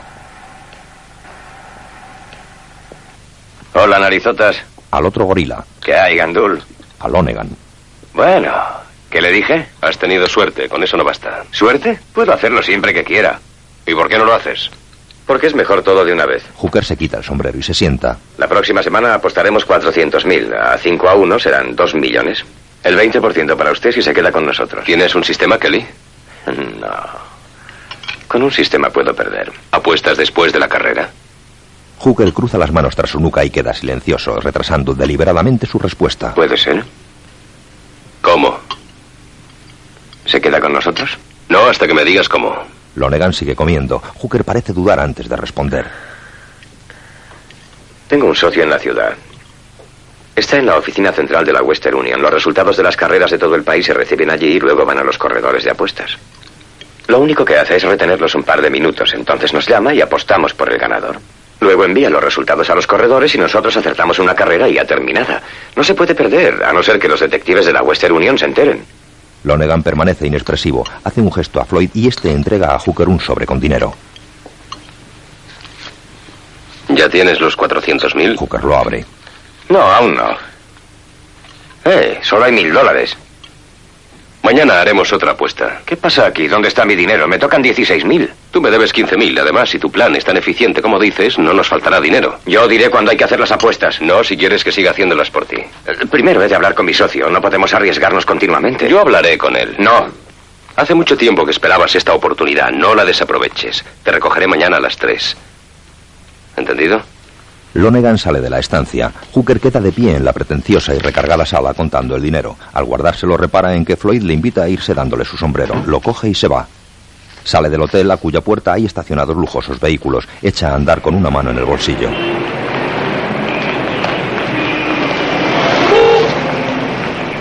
Alguien parece vigilar a Hooker desde un coche negro aparcado. Solo se ven sus manos con guantes de cuero negro sobre el volante.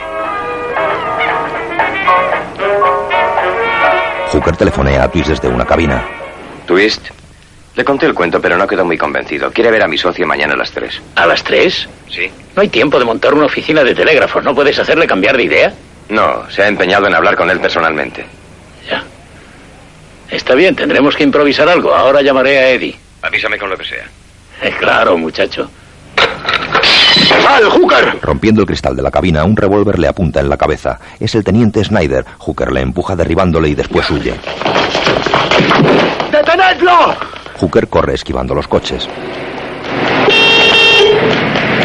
El corpulento Snyder le persigue a distancia, aunque Hooker es más rápido. Hooker gira por un callejón y se pierde entre las columnas metálicas que soportan el tren elevado. El teniente va tras él en su coche. Hooker corre frenéticamente bajo la vía del elevado perseguido por el coche de Snyder. Entra en la estación y pasa entre los viajeros que guardan cola para sacar billete. Salta la barrera y excede al andén subiendo las escaleras de dos en dos. Snyder para el coche y entra en la estación. Hooker corre a lo largo del andén buscando una escapatoria. Snyder corre fatigosamente quitándose el sombrero. Hooker salta una valla y sube una escalerilla que accede al tejadillo del andén. Corre por el tejado en sentido contrario al de Snyder que corre debajo. El policía se da cuenta y da la vuelta. Parece una persecución de película cómica de cine mudo. Al llegar al final del tejadillo, Hooker salta y cae en una caseta cercana. De otro salto llega de nuevo a pie de calle. El orondo teniente se empina en la barandilla para ver por dónde se fue.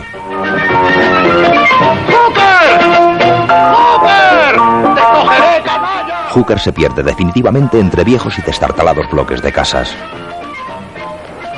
En el falso local de apuestas, Gondorf se sirve una copa. ¿Por qué no me contaste antes lo de Snyder? Creí que ya le había perdido de vista. Pues acabas de volver a encontrarle y habrá que hacer algo. ¿Qué otra cosa me has ocultado? Nada más que eso. Estate quieto. Billy le cura. ¿Por qué te has cambiado de habitación? Era demasiado ruidosa. No se puede jugar con esos tipos, Hooker. ¿Quieres caer en manos de uno de los hombres de Lonegan? Henry, solo necesitamos un par de días para atraparle y machacarle. Uf, no quieres aprender. Vienes aquí, te enseño lo que quizás solo cinco hombres en todo el mundo saben. Cosas que muchos timadores no podrían hacer aunque lo supieran y tú quieres parar una bala. Tan solo pido un par de días. Sabré cuidarme durante ese tiempo. Y yo recibiré los golpes en tu lugar, ¿verdad? El tinglado. Nuevo dibujo en el que se ve el falso local de apuestas con un hombre al teléfono, otro retransmitiendo y otro escribiendo en el panel. Hooker sale de su casa cerrando tras sí la pesada puerta de madera en forma de arco de medio punto. Va en mangas de camisa con chaleco y el sombrero puesto. Echa a andar con la americana al hombro. Cruza bajo la vía del elevado, entra en un bar y se sienta en la barra.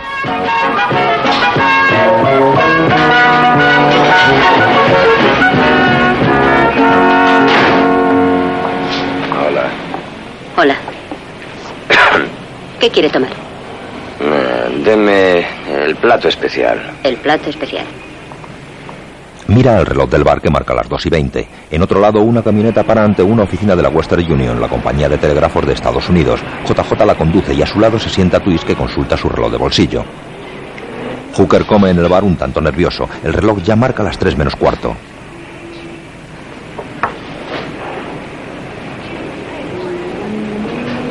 Se coloca el sombrero y se pone en pie dando el último sorbo a su café. Va a la caja a pagar poniéndose la chaqueta. ¿Ha terminado? Sí. Debí haber tomado las albóndigas. Tampoco son muy buenas. Oiga, ¿dónde está June? Se fue. Yo estoy aquí de paso, hasta que encuentre un tren que me lleve lejos. ¿Y a dónde va? No lo sé. Depende del tren que coja. La cajera es morena, delgada, de labios finos y ojos penetrantes. Hooker la mira con un palillo en los labios. ¿Qué desea el cambio? Gracias. Hooker le lanza una sonrisa y sale del establecimiento arreglándose la corbata.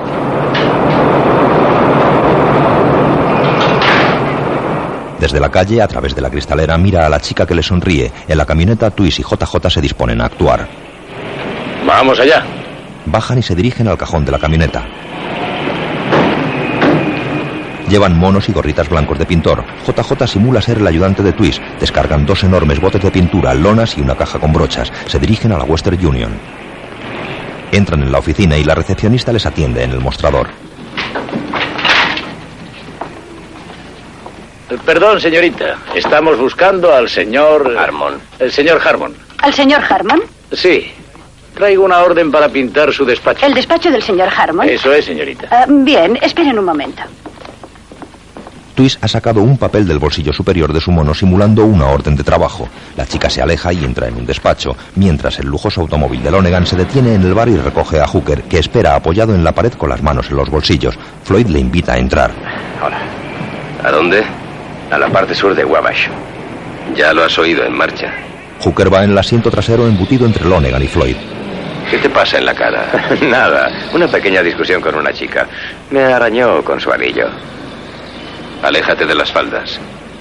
No verás a ninguno de los míos que pierda el tiempo con esa clase de chicas. Hooker se vuelve hacia Floyd y le sonríe un tanto burlón. En las oficinas de la Western Union, el director, señor Hammond, mira el papel de Twist. Sí, está firmado por Brigham. No comprendo por qué no me lo dijo. Ah, todos los supervisores son iguales. Tiene demasiado orgullo para dar explicaciones. Dijo que estuvo aquí hace poco y que esto estaba hecho un asco. Nos daremos prisa para que pueda usar su despacho pronto. ¿Y no puedo seguir trabajando mientras pintan? Pero sí hemos de tapar el suelo y todos los muebles para que no se manche nada. Si quiere quedarse aquí sentado debajo de una lona, puede hacerlo. Está bien. eh, ¿Cuánto tardarán? Eh, solo un par de horas, es poco trabajo. JJ y Twist comienzan a extender las lonas. JJ cierra la puerta y Twist se saca el mono por los pies. Queda impecablemente vestido de traje marrón oscuro. JJ va modificando algunos elementos del despacho y deja las lonas cubriendo parte de los muebles. Twist quita de la mesa la foto del director con su mujer y coloca una de su propia familia en la que él aparece con lentes redondos y raya en medio. Deja su sombrero en el perchero y guarda en un cajón la foto del director. Se asegura de que el pasillo que da a la puerta trasera está despejado y se sienta poniéndose las gafitas redondas que luce en la foto. El coche de Lonegan se detiene en un callejón lateral. Lonegan desciende seguido por Hooker. Floyd y el chofer quedan vigilando.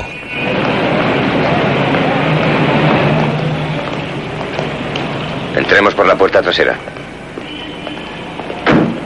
Hooker abre una puerta metálica que da a un corredor y llama a la puerta trasera del despacho. Twist entreabre la puerta simulando nerviosismo.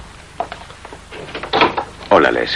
Eh, este es el señor Doyle Lonegan. Señor Lonegan, el señor Harmon. ¿Cómo está usted, señor Lonegan? Nosotros. ¿Por qué le has traído aquí?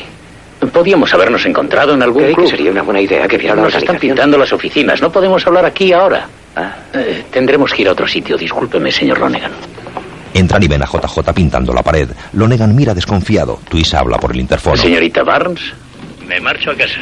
Si hay alguna llamada, diga que estaré aquí mañana por la mañana. Gracias. Director y secretaria escuchan asombrados. Eh, Señor Lonegan. Twist sale del despacho precedido por Lonegan. JJ queda pintando. Apenas cierran, JJ baja de la escalera y vuelve a poner la foto de la señora Harmon en la mesa.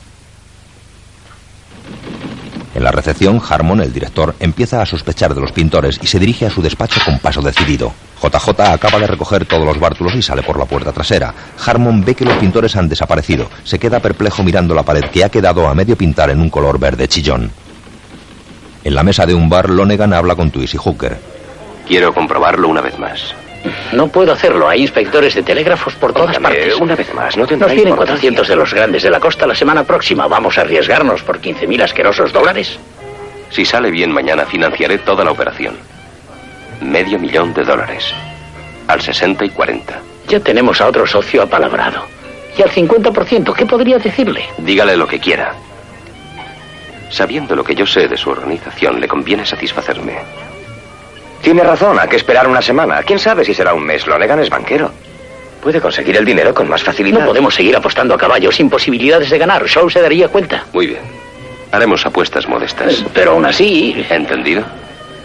Lonegan se levanta clavando su fría mirada en Twist, que simula acceder a regañadientes. Lonegan sale de la cafetería seguido de su inseparable Floyd. Twist y Hooker quedan con cara de circunstancias. En otro lugar de la ciudad, el teniente Snyder come en la barra de un bar. Fuera llueve copiosamente. Entran dos hombres con abrigos grises y sombrero canotier. ¿Es usted el teniente William Snyder? No lo sé. ¿Por qué? Le muestra una placa. FBI. El agente Paul quisiera hablar con usted. ¿Puede concederme un minuto? Sí, claro. Snyder saca unas monedas y las deja sobre el mostrador. Sale del bar acompañado de los dos hombres. El coche que transporta a los agentes del FBI y Snyder se detiene en un callejón sórdido bajo el intenso aguacero. Bajan del coche y entran por la puerta trasera de una nave industrial. Dentro, el FBI ha montado lo que parece ser una oficina secreta. El agente Polk, jefe de la operación, da instrucciones ante un plano de la ciudad sin prestar atención a los recién llegados. No, no, no, no. Debe de ser al sur del río. Probablemente en esta zona de aquí. Calles 31 y 39 entre Auburn y Halston. Sí, eso es, por aquí. Vamos a dividir la zona en dos partes. Snyder protesta. Una sección se encargará del sur. ¿Qué significa esto? Tengo trabajo que hacer. El jefe les peta. Cállese y siéntese, ¿quiere? Procure no portarse como tiene por costumbre. Llévese a dos hombres. Vayan hacia el sur de las calles 31 y 35 de Auburn y Halston. Entren en todos los garitos que encuentren e infórmeme de lo que vean.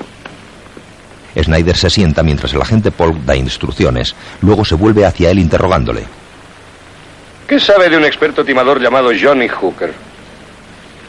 ¿Le conoce o no? Sí, pero no sé dónde está. Nosotros sí. Se ha unido a un embaucador importante, Henry Gondorf. ¿No le suena? Todos los timadores del país conocen a Gondorf. Corre el rumor de que va a dar un golpe en la parte sur. Tenemos un mandamiento judicial contra él, pero tiene poca base. Hemos de sorprenderle con las manos en la masa. Queremos que detenga usted a Hooker para nosotros. ¿Y por qué no lo hacen ustedes mismos? Porque si corre el rumor de que el FBI está interesado, Gondorf renunciaría a su plan. Y sería una pena. Tendría que dejar este despacho tan acogedor que tiene aquí, ¿eh? no trate de ser gracioso, teniente. He estado en peores lugares que este intentando cazar a Gondorf mientras policías de su cuerpo se hacían ricos avisándole de mi paradero. Pero eso no ocurrirá esta vez. No diremos a la policía que estamos aquí. Si mantiene la boca cerrada y hace el trabajo, habrá algunos dólares de recompensa para usted. Y será mejor que acepte. O tendré que obligarle a hacerlo sin recompensa. ¿Y de qué le servirá a Hooker? Él nos conducirá hasta Gondorf. No lo hará nunca. Yo creo que sí. Snyder sonríe escéptico. El esquinazo. En esta ocasión el dibujo nos muestra un grupo de personas ante una ventanilla de apuestas. Es un día gris de intensa lluvia. El coche de Lonegan se detiene a la entrada del callejón que da al falso local de apuestas. Desde su oficina, situada enfrente, Twist les ve y pulsa un timbre que suena en el local. Condorf alerta a todos. Ahí está nuestro hombre. Billy JJ leen el teletipo. ¿Cómo está Exponent? 5 a 1. ¿Qué tal va? No hay nada todavía. Tenía uno sobre el ganador en Lincoln Fields, pero se me fue. El mejor durante la última hora ha sido Love Potion en Rockings, que iba 5 a 1. Están ganando los que no tenían posibilidades. Acepta 4 a 1 si es preciso. De acuerdo. Gondorf da instrucciones al cajero. Olvídate de la pasta, Eddie. Puedes sorprendernos con 15.000 en 4 a 1. No lo aceptes. Dale el esquinazo. Está bien. Billy y JJ. Bueno, Billy, adelante. Sexta carrera de Belmont, Wrecking Crew en primer lugar. Black Mishi segundo. Wisway tercero. Wrecking Crew iba 3 a 1. Este es el nuestro. JJ corta la tira del teletipo con los resultados reales de las apuestas y se la muestra a Gondorf. Henry, Mira esto, Henry. Tenemos una apuesta de 3 a 1 en Belmont. Wrecking Crew. Comunican por teléfono a Twist el nombre del caballo y la carrera que debe apostar Lonegan. Entendido. Oculto tras las cortinas, Twist llama a la cafetería donde está Lonegan para darle el supuesto soplo. Lonegan se levanta para contestar la llamada. Diga. Sexta carrera de Belmont. Wrecking Crew ganador. Black Michi en segundo lugar. Y Wishway tercero.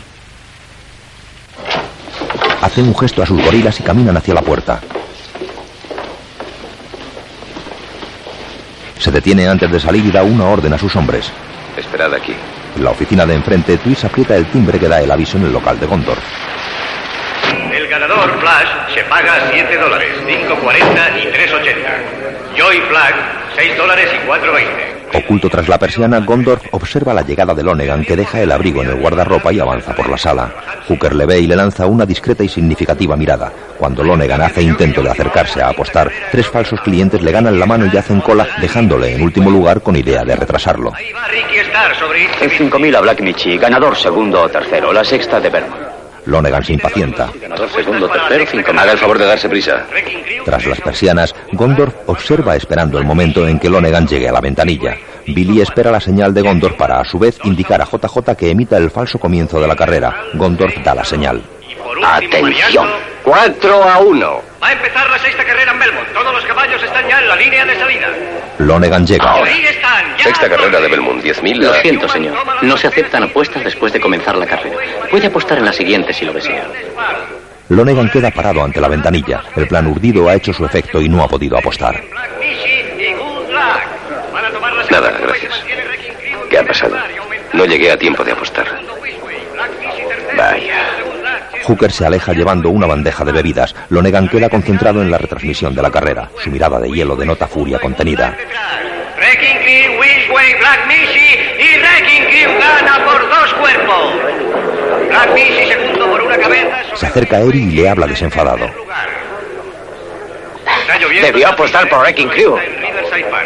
Riverside Park. Un caballo ha sido retirado. Lonegan permanece inmóvil y con la mirada fija. Luego se levanta y cojea decidido hacia la salida. Al pasar junto a Hooker le hace un gesto con la cabeza para que salga fuera. Seis dólares 420 Hooker deja la bandeja en una mesa y mira a ambos lados. Luego sale tras Lonegan. y 320.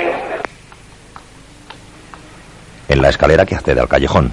Tendré medio millón aquí mañana a la hora de empezar. Que elijan la primera carrera en que la apuesta sea de 4 a 1 o más. Y asegúrate de que llego a tiempo. ¿Y cómo podré hacer eso? No lo sé, Kelly. Ya se te ocurrirá alguna idea. Hooker queda pensativo y esboza una sonrisa. Más tarde cena en el mismo restaurante.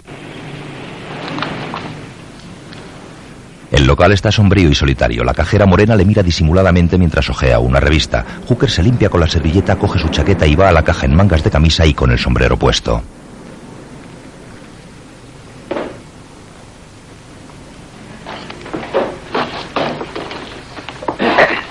¿Ha terminado?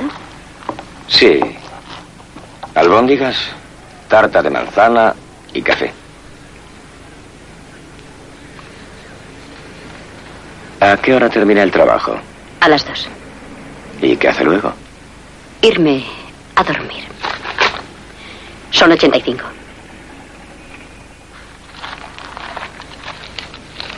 Hooker la mira con expresión seductora y sonríe mientras paga. Hooker mira a un lado y ve una silueta con gabán y sombrero apoyada enfrente de la salida. Es un hombre fumando un cigarrillo. ¿Hay alguna puerta trasera? ¿Qué le pasa a la de la calle? Hay un tipo ahí fuera al que prefiero no ver. No mire. ¿Y qué quiere? Liquidarme. Hágame un favor. Vaya al lavabo, abra la ventana y espere allí. ¿Y por qué? De... Si hace lo que le digo, no le pasará nada. Por favor.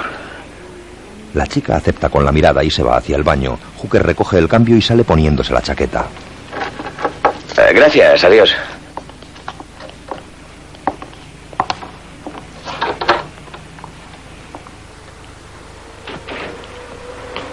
Ya fuera da unos pasos vigilando al hombre con la mirada. El hombre echa mano a la sobaquera y Hooker vuelve corriendo al bar. El hombre va tras él.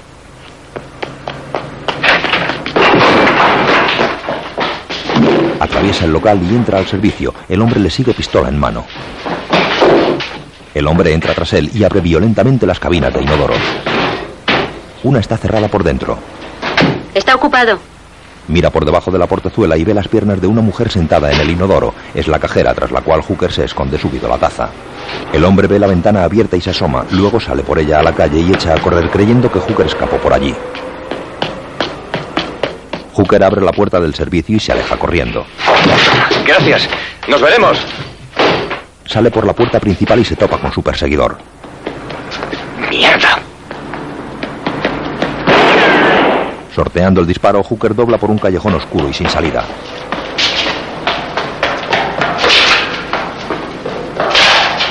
El perseguidor llega al callejón sin salida, pero no ve a Hooker por ninguna parte.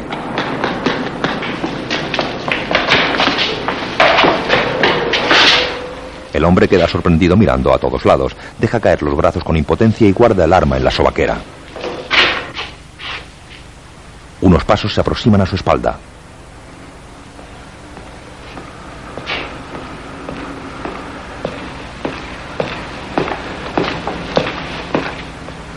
Salino. eh, eh, yo no. El hombre cae fulminado por una bala con silenciador. Los pasos de Salino se acercan al cuerpo y fijan la vista en la tapa de una alcantarilla por la que seguramente huyó Hooker.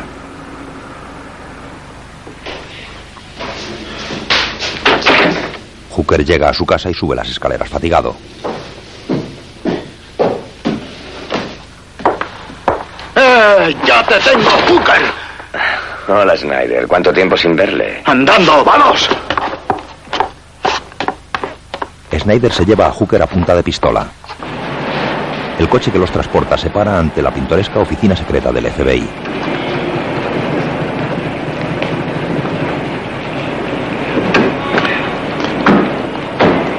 Bajan del coche. Snyder lleva a Hooker esposado y cogido del brazo al interior de la nave industrial. El agente Polk está dando órdenes sentado a su mesa.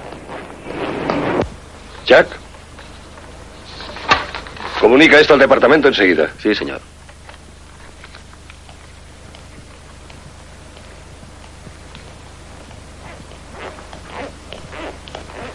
Entran. Polk se pone en pie al verlos.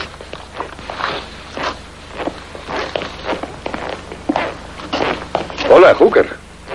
Suéltelo. Le quitan las esposas. Agente especial Polk del FBI. Siéntese. Hooker se masajea las muñecas doloridas por los grilletes. ¿Quiere beber algo? No. Háblenos usted de Henry Gondorf. Creo que no le conozco. Piénselo despacio. No intentará mentirme, ¿verdad? El teniente Snyder dice que usted ha hecho varias operaciones de timo con él. El teniente Snyder es un bocazas. No tienen nada contra mí. ¿No? Falsificación de moneda. Hooker mira al teniente. Este sonríe con aire de triunfo en la mirada. Sabemos que Gondorf prepara un timo en la zona sur de la ciudad. Todo lo que tiene que decirnos es cuándo se dispone a dar el golpe. En el momento exacto entramos nosotros, le atrapamos y usted queda libre. No.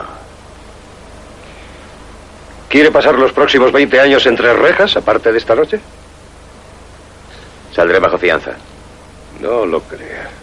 Ni siquiera obtendrá una revisión. Me arriesgaré. Está bien. Si es eso lo que quiere. Quizá vaya usted acompañado en su viaje hacia la penitenciaría. La mujer de Luther Coleman. ¿Cómo se llama Snyder? Alba. Alba. Eso es, Alba Coleman. Tiene también en su haber algunos timos. Snyder nos dio sus antecedentes del archivo. Nada importante si se mira suelto, pero todo junto quizás sean unos cuantos años. Hooker parece atrapado. Usted apesta. No sea estúpido. No es a ella quien busco. Si usted no quiere salvarse, no tiene por qué arrastrar a esa mujer con usted. Hooker mira desafiante y con rabia contenida al calvo agente Polk. Confuso y aturdido, se deja caer en una silla. Luego, rendido a la evidencia, queda mirando fijamente al suelo.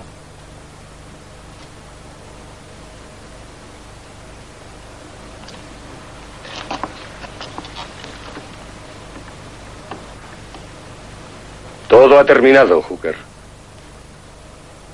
Puede ahorrarme mucho trabajo.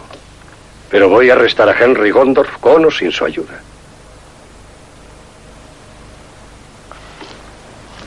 Hooker, nervioso, mira al suelo obsesivamente antes de responder a la petición del agente especial Polk.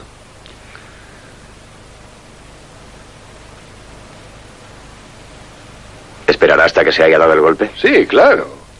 No nos preocupa la víctima, se lo merece. Hasta que acabe todo el follón, si aparece usted antes, le mataré. De acuerdo, Hooker. Pero si intenta usted escapar, daré orden de matarle. Muy nervioso, Hooker mira a ambos lados como un animal cogido en una trampa. Empiezo a oler a fiambre. El agente Polk y Snyder cruzan una mirada de satisfacción. Después, en casa de Gondorf, este y Hooker juegan a las cartas. ¿Qué te pasa, Johnny? ¿Estás muy callado? Nada, estoy un poco nervioso. Adelante. Nos estamos aburriendo. Voy a poner el tío vivo en marcha para las chicas. Bien. Billy coge una llave colgada en la pared y se va. Tranquilízate, no vamos a dejarle escapar ahora. Lonegan es un pez gordo, pero morderá el anzuelo. Está todo bien planeado. Diez. Veinte. Treinta. No. Treinta y uno. Hooker está ausente del juego. Arroja sus cartas. ¿A cuántos tiempos has estimado en tu vida, Henry? No lo sé, a dos o trescientos.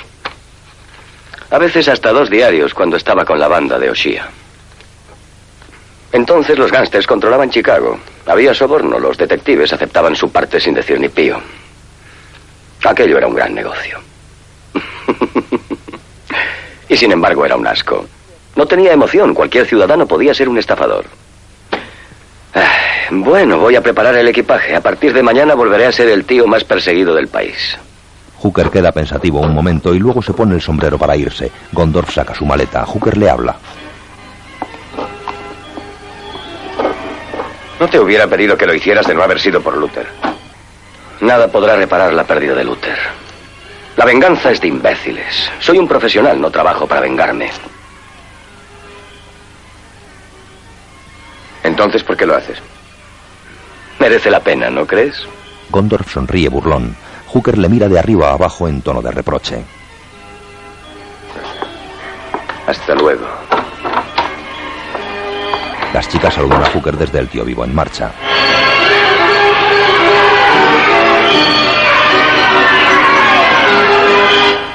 Gondorf sigue haciendo su maleta pausadamente, se para y enciende un purito, mientras Hooker abandona el recinto del carrusel.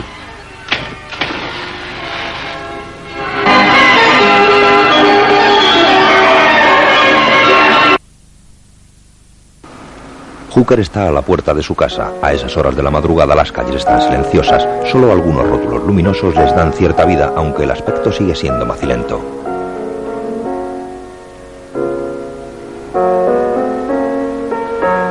Fija su vista en el restaurante donde suele cenar y ve apagarse las luces. Casi inmediatamente sale la cajera morena que le ayudó a escapar. Va vestida con una gabardina clara. La chica echa a andar despacio y entra en una casa apenas dos portales más allá de la cafetería.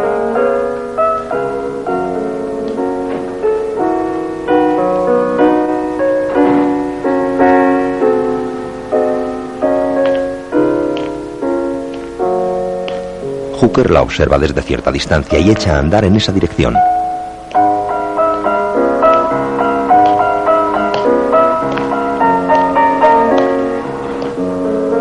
La luz se enciende en la ventana de la primera planta donde sin duda la chica habita. Hooker levanta la cabeza mirando hacia allí.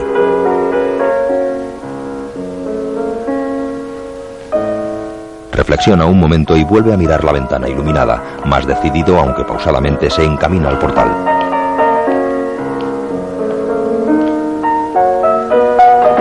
Sube las escaleras sin prisa, como meditando cada paso.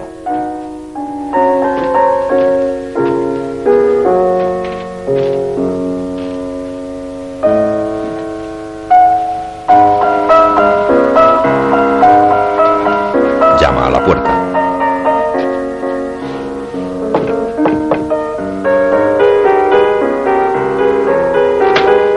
La chica entreabre. Aún está vestida. Hooker la mira en silencio y sonríe. Veo que logró escapar. Ah, sí, al menos esta vez. Buenas noches, señora Hillard. Una vecina cotilla asomó su cadavérico cráneo y luego desapareció. Creí que... mm, Quizá le gustaría salir un rato a tomar un trago. No pierde el tiempo, ¿verdad? Oiga, no se ofenda. Lo que ocurre es que conozco a pocas chicas decentes. Y espera que salga con usted. Así por las buenas. Si no, no estaría aquí de pie en el pasillo. Ni siquiera le conozco. Sí, me conoces. Soy igual que tú. Son las dos de la madrugada y no sé a dónde ir. Ella le mira intensamente y dibujando una leve sonrisa con sus finos labios le franquea la entrada. Hooker entra en el piso cerrando la puerta tras sí.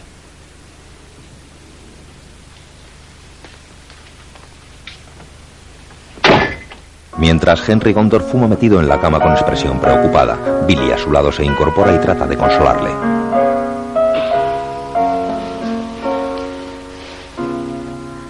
Vamos, Henry, olvídalo. Has hecho cuanto has podido.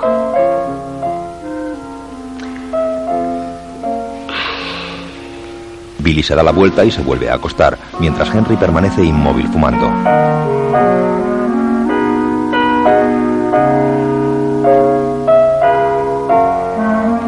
El apartamento, sobre el bar-restaurante, la chica morena duerme al lado de Hooker, que está de espaldas a ella y con los ojos abiertos.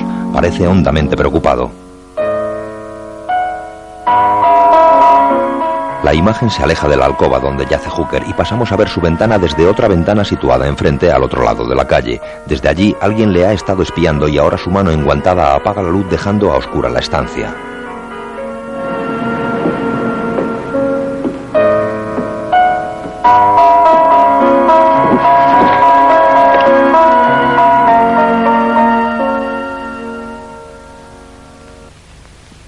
El golpe. El dibujo muestra ahora a tres caballos de carreras galopando en plena competición. La ciudad ha despertado y comienza a tener actividad. La vía del elevado pasa a la altura del apartamento donde Hooker duerme. Un tren avanza por ella.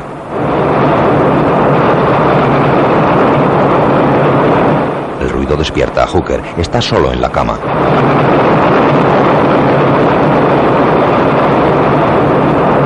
Se incorpora y mira alrededor sin saber muy bien dónde está. Tras recordar, mira a su lado y ve que ella ha desaparecido. Con expresión alarmada se levanta y abre el armario buscando su ropa, pero no está allí. Ve la ropa en un sillón y busca en los bolsillos. Finalmente encuentra su cartera en la mesilla. Comprueba el contenido y ve que no falta nada. Traga saliva.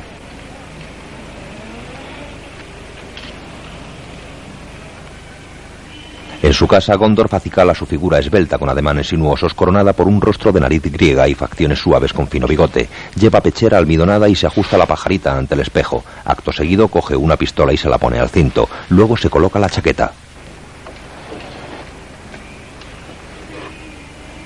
En otro lugar, unas manos enguantadas sacan una caja de madera de un cajón depositándola sobre el mueble. Abren la caja y sacan un revólver al que enroscan un silenciador. Un guardia de seguridad llega a la residencia de Lonegan portando un pesado maletín. Lonegan, sentado en su mesa, se levanta al verlo y despide al guardia con un gesto de cabeza. Luego abre el maletín. El maletín está repleto de billetes. Es el dinero para la apuesta. Lo vuelve a cerrar. Las manos enguantadas cargan el tambor del revólver. Vemos su imagen reflejada en el espejo que hay sobre el mueble. Con el arma preparada sale de la habitación. Por la ventana se ve que justamente enfrente está el bar-restaurante donde Hooker come habitualmente, en una de cuyas mesas está ahora desayunando.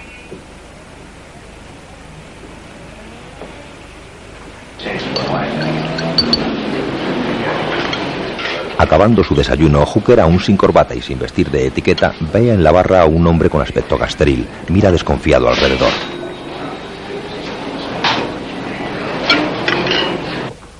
Billy y Gondor, vestidos de etiqueta, atraviesan la silenciosa sala del tío vivo. Gondor lleva su maleta en la mano. Antes de salir, mira atrás y luego deja pasar a la chica.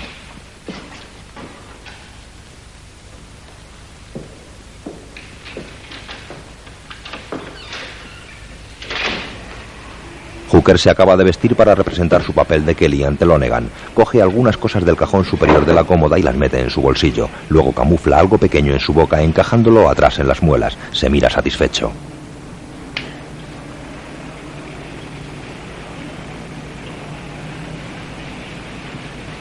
Lonegan sale de su residencia rodeado de sus gorilas. Porta personalmente el maletín. Llaman al ascensor.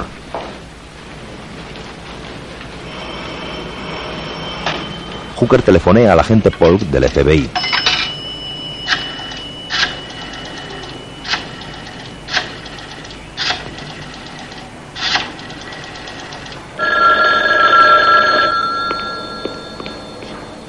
Agente Polk. Polk, soy Hooker. ¿Está preparado? Sí, adelante. Todo está a punto. Habrá un par de hombres en la puerta, pero nadie lleva pistola, así que no tendrá dificultades. Está bien, nos veremos allí. Snyder está junto al agente Polk y ha escuchado con una extensión del teléfono. Hooker, con gabardina y sombrero, baja las escaleras de su casa con una maleta en la mano. Antes de salir a la calle, mira a través de la cristalera del portal. Vuelve atrás y sale por la puerta trasera del edificio que da a un sucio callejón.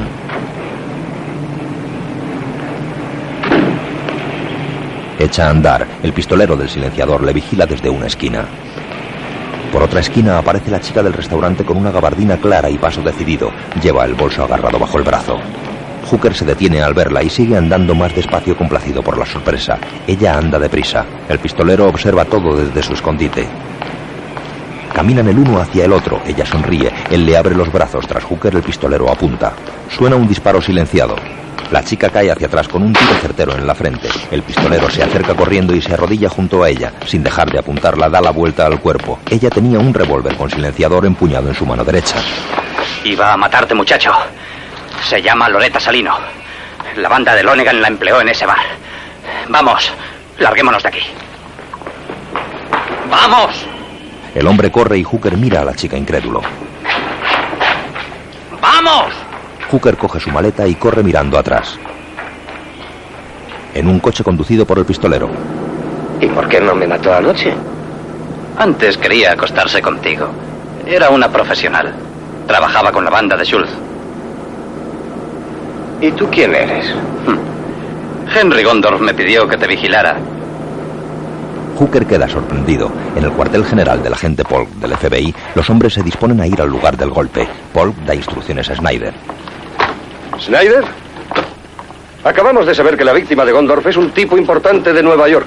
En cuanto hayamos entrado, lléveselo de allí enseguida, antes de que aparezcan los reporteros. Si es una persona influyente, podría estropearme los planes.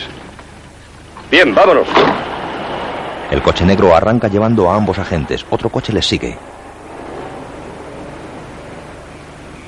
El chofer de Lonegan está al volante de un lujoso automóvil esperando a su jefe. Este viene flanqueado por dos guardaespaldas y entra en el coche sin soltar el maletín. Floyd se sienta a su lado. En el local de juego, Gondorf enciende un puro en mangas de camisa. Mira a la puerta y ve con horror que el hombre que protegía a Hooker llega solo.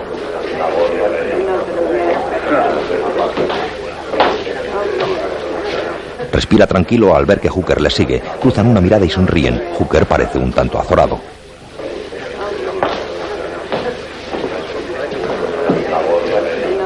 Coche de Lonegan se detiene ante la cafetería frente a la oficina de Twist, donde recibe sus llamadas confiándole los caballos ganadores. Twist pulsa el timbre alertando al local. Preparados, muchachos. Llegó el momento, Johnny. Billy está con JJ que consulta el teletipo donde lee los auténticos resultados de las carreras. Date prisa, JJ. Estoy en ello. Hooker se levanta y se pone la chaqueta. Frente al teletipo, Billy observa cómo JJ lee la cinta buscando la carrera adecuada. Ya lo tengo, Billy. Vamos allá. En el bar, Lonegan espera tenso la llamada.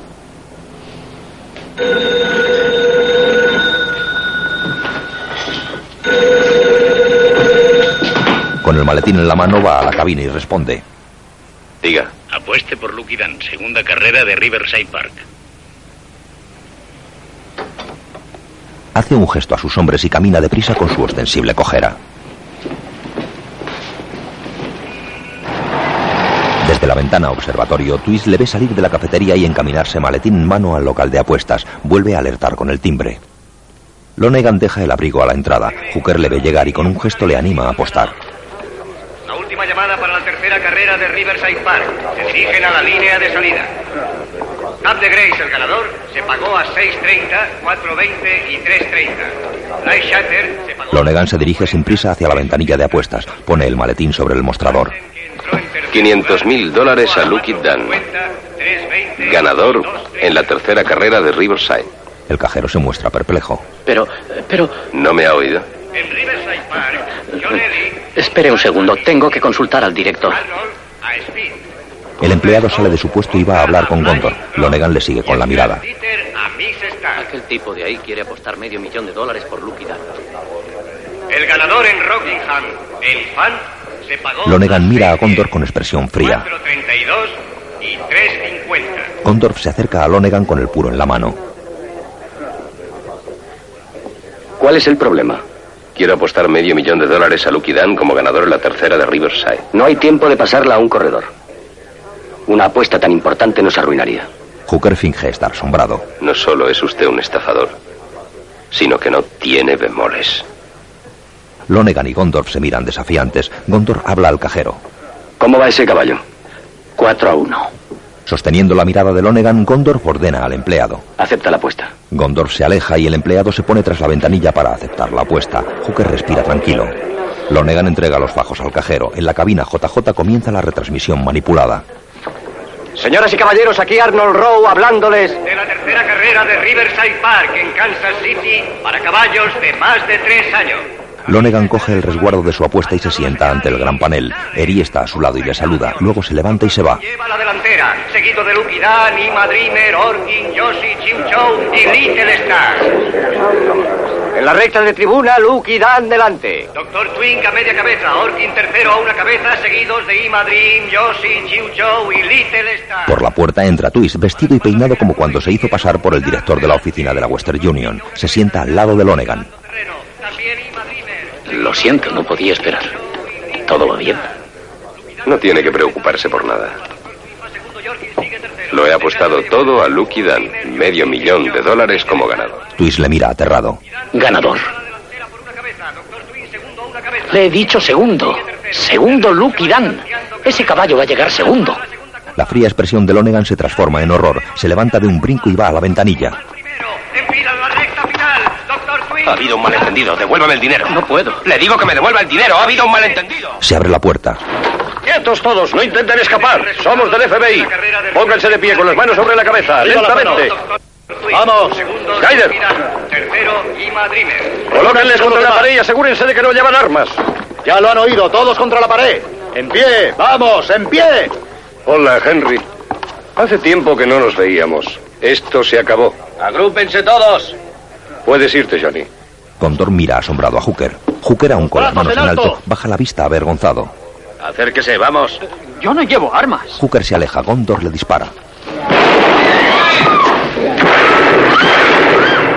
Polk se volvió y disparó a Gondorf, que cae con una mancha roja en su pechera. Lonegan está espantado. Polk da la vuelta al cuerpo de Hooker. Un hilo de sangre escapa por la comisura de sus labios. Lonegan está aturdido. Polk hace un gesto a Snyder señalando a Lonegan. Lléveselo de aquí.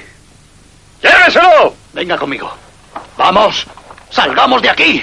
Snyder agarra del brazo a Lonegan. Este se resiste, pero luego se apresura a salir con el teniente. Lonegan se detiene en la escalera del callejón. Snyder tira de él. ¡Vamos! Pero mi dinero está ahí dentro. También hay un par de muertos. No debe verse mezclado en este asunto. No lo comprende. Hay medio millón de dólares ahí.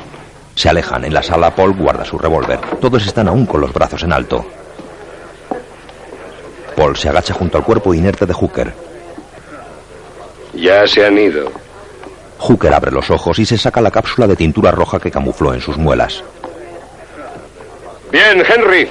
Ya pasó el peligro. Gondorf se incorpora y saca un pañuelo para limpiarse la mano de la falsa sangre. Hooker también se limpia la boca.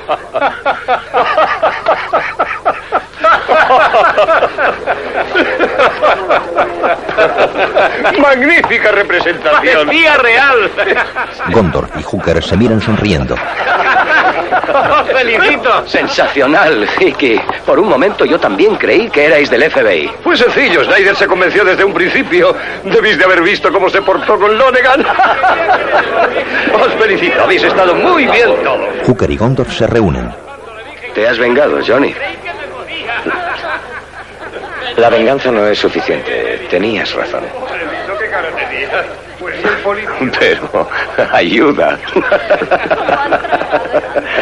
Bien, muchachos. Hay que desmontar esto rápidamente. Podéis recoger vuestra parte esta noche en casa de Budro. Bien, vamos a recogerlo todo. Ayúdame con esto. ¿Dónde hay una escalera? Buen trabajo, JJ. Gondorf abraza a Billy que ríe feliz. Oh, Henry. Gondorf coge su maleta y cruza la sala, donde la actividad es frenética. Todos ayudan a desmontar el falso negocio. Hooker está en la puerta con la gabardina puesta y la maleta en la mano. Ya saliendo, Gondorf se dirige a él. ¿No vas a ir a recoger tu parte del dinero? No, no haría más que gastármelo.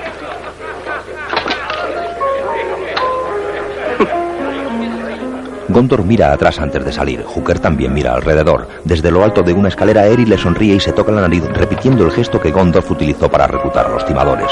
Hooker le devuelve la contraseña y sale del local sonriendo.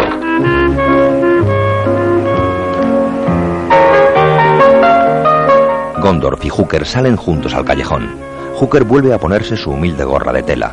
Sus siluetas se recortan contra la claridad del sol matinal, enmarcadas por un círculo que se va empequeñeciendo hasta quedar la pantalla en negro. Los titulares del final se impresionan sobre un último dibujo que muestra a los timadores desmontando el Henry Gondorf, Paul Newman, Johnny Hooker, Robert Redford, Doyle Lonegan, Robert Shaw, Teniente Snyder, Charles Darning, JJ, Ray Wolfson, Billy, Eileen Brennan, Twist, Harold Gould, Eddie Niles, John Heffernan, Agente Polk, Dana Elkar, Loretta Salino, Dimitra Eirlis, Floyd, Charles Dierkop, Eri, Jack Kehoe. Guión audiodescriptivo en sistema Audés por Rosa Puyol.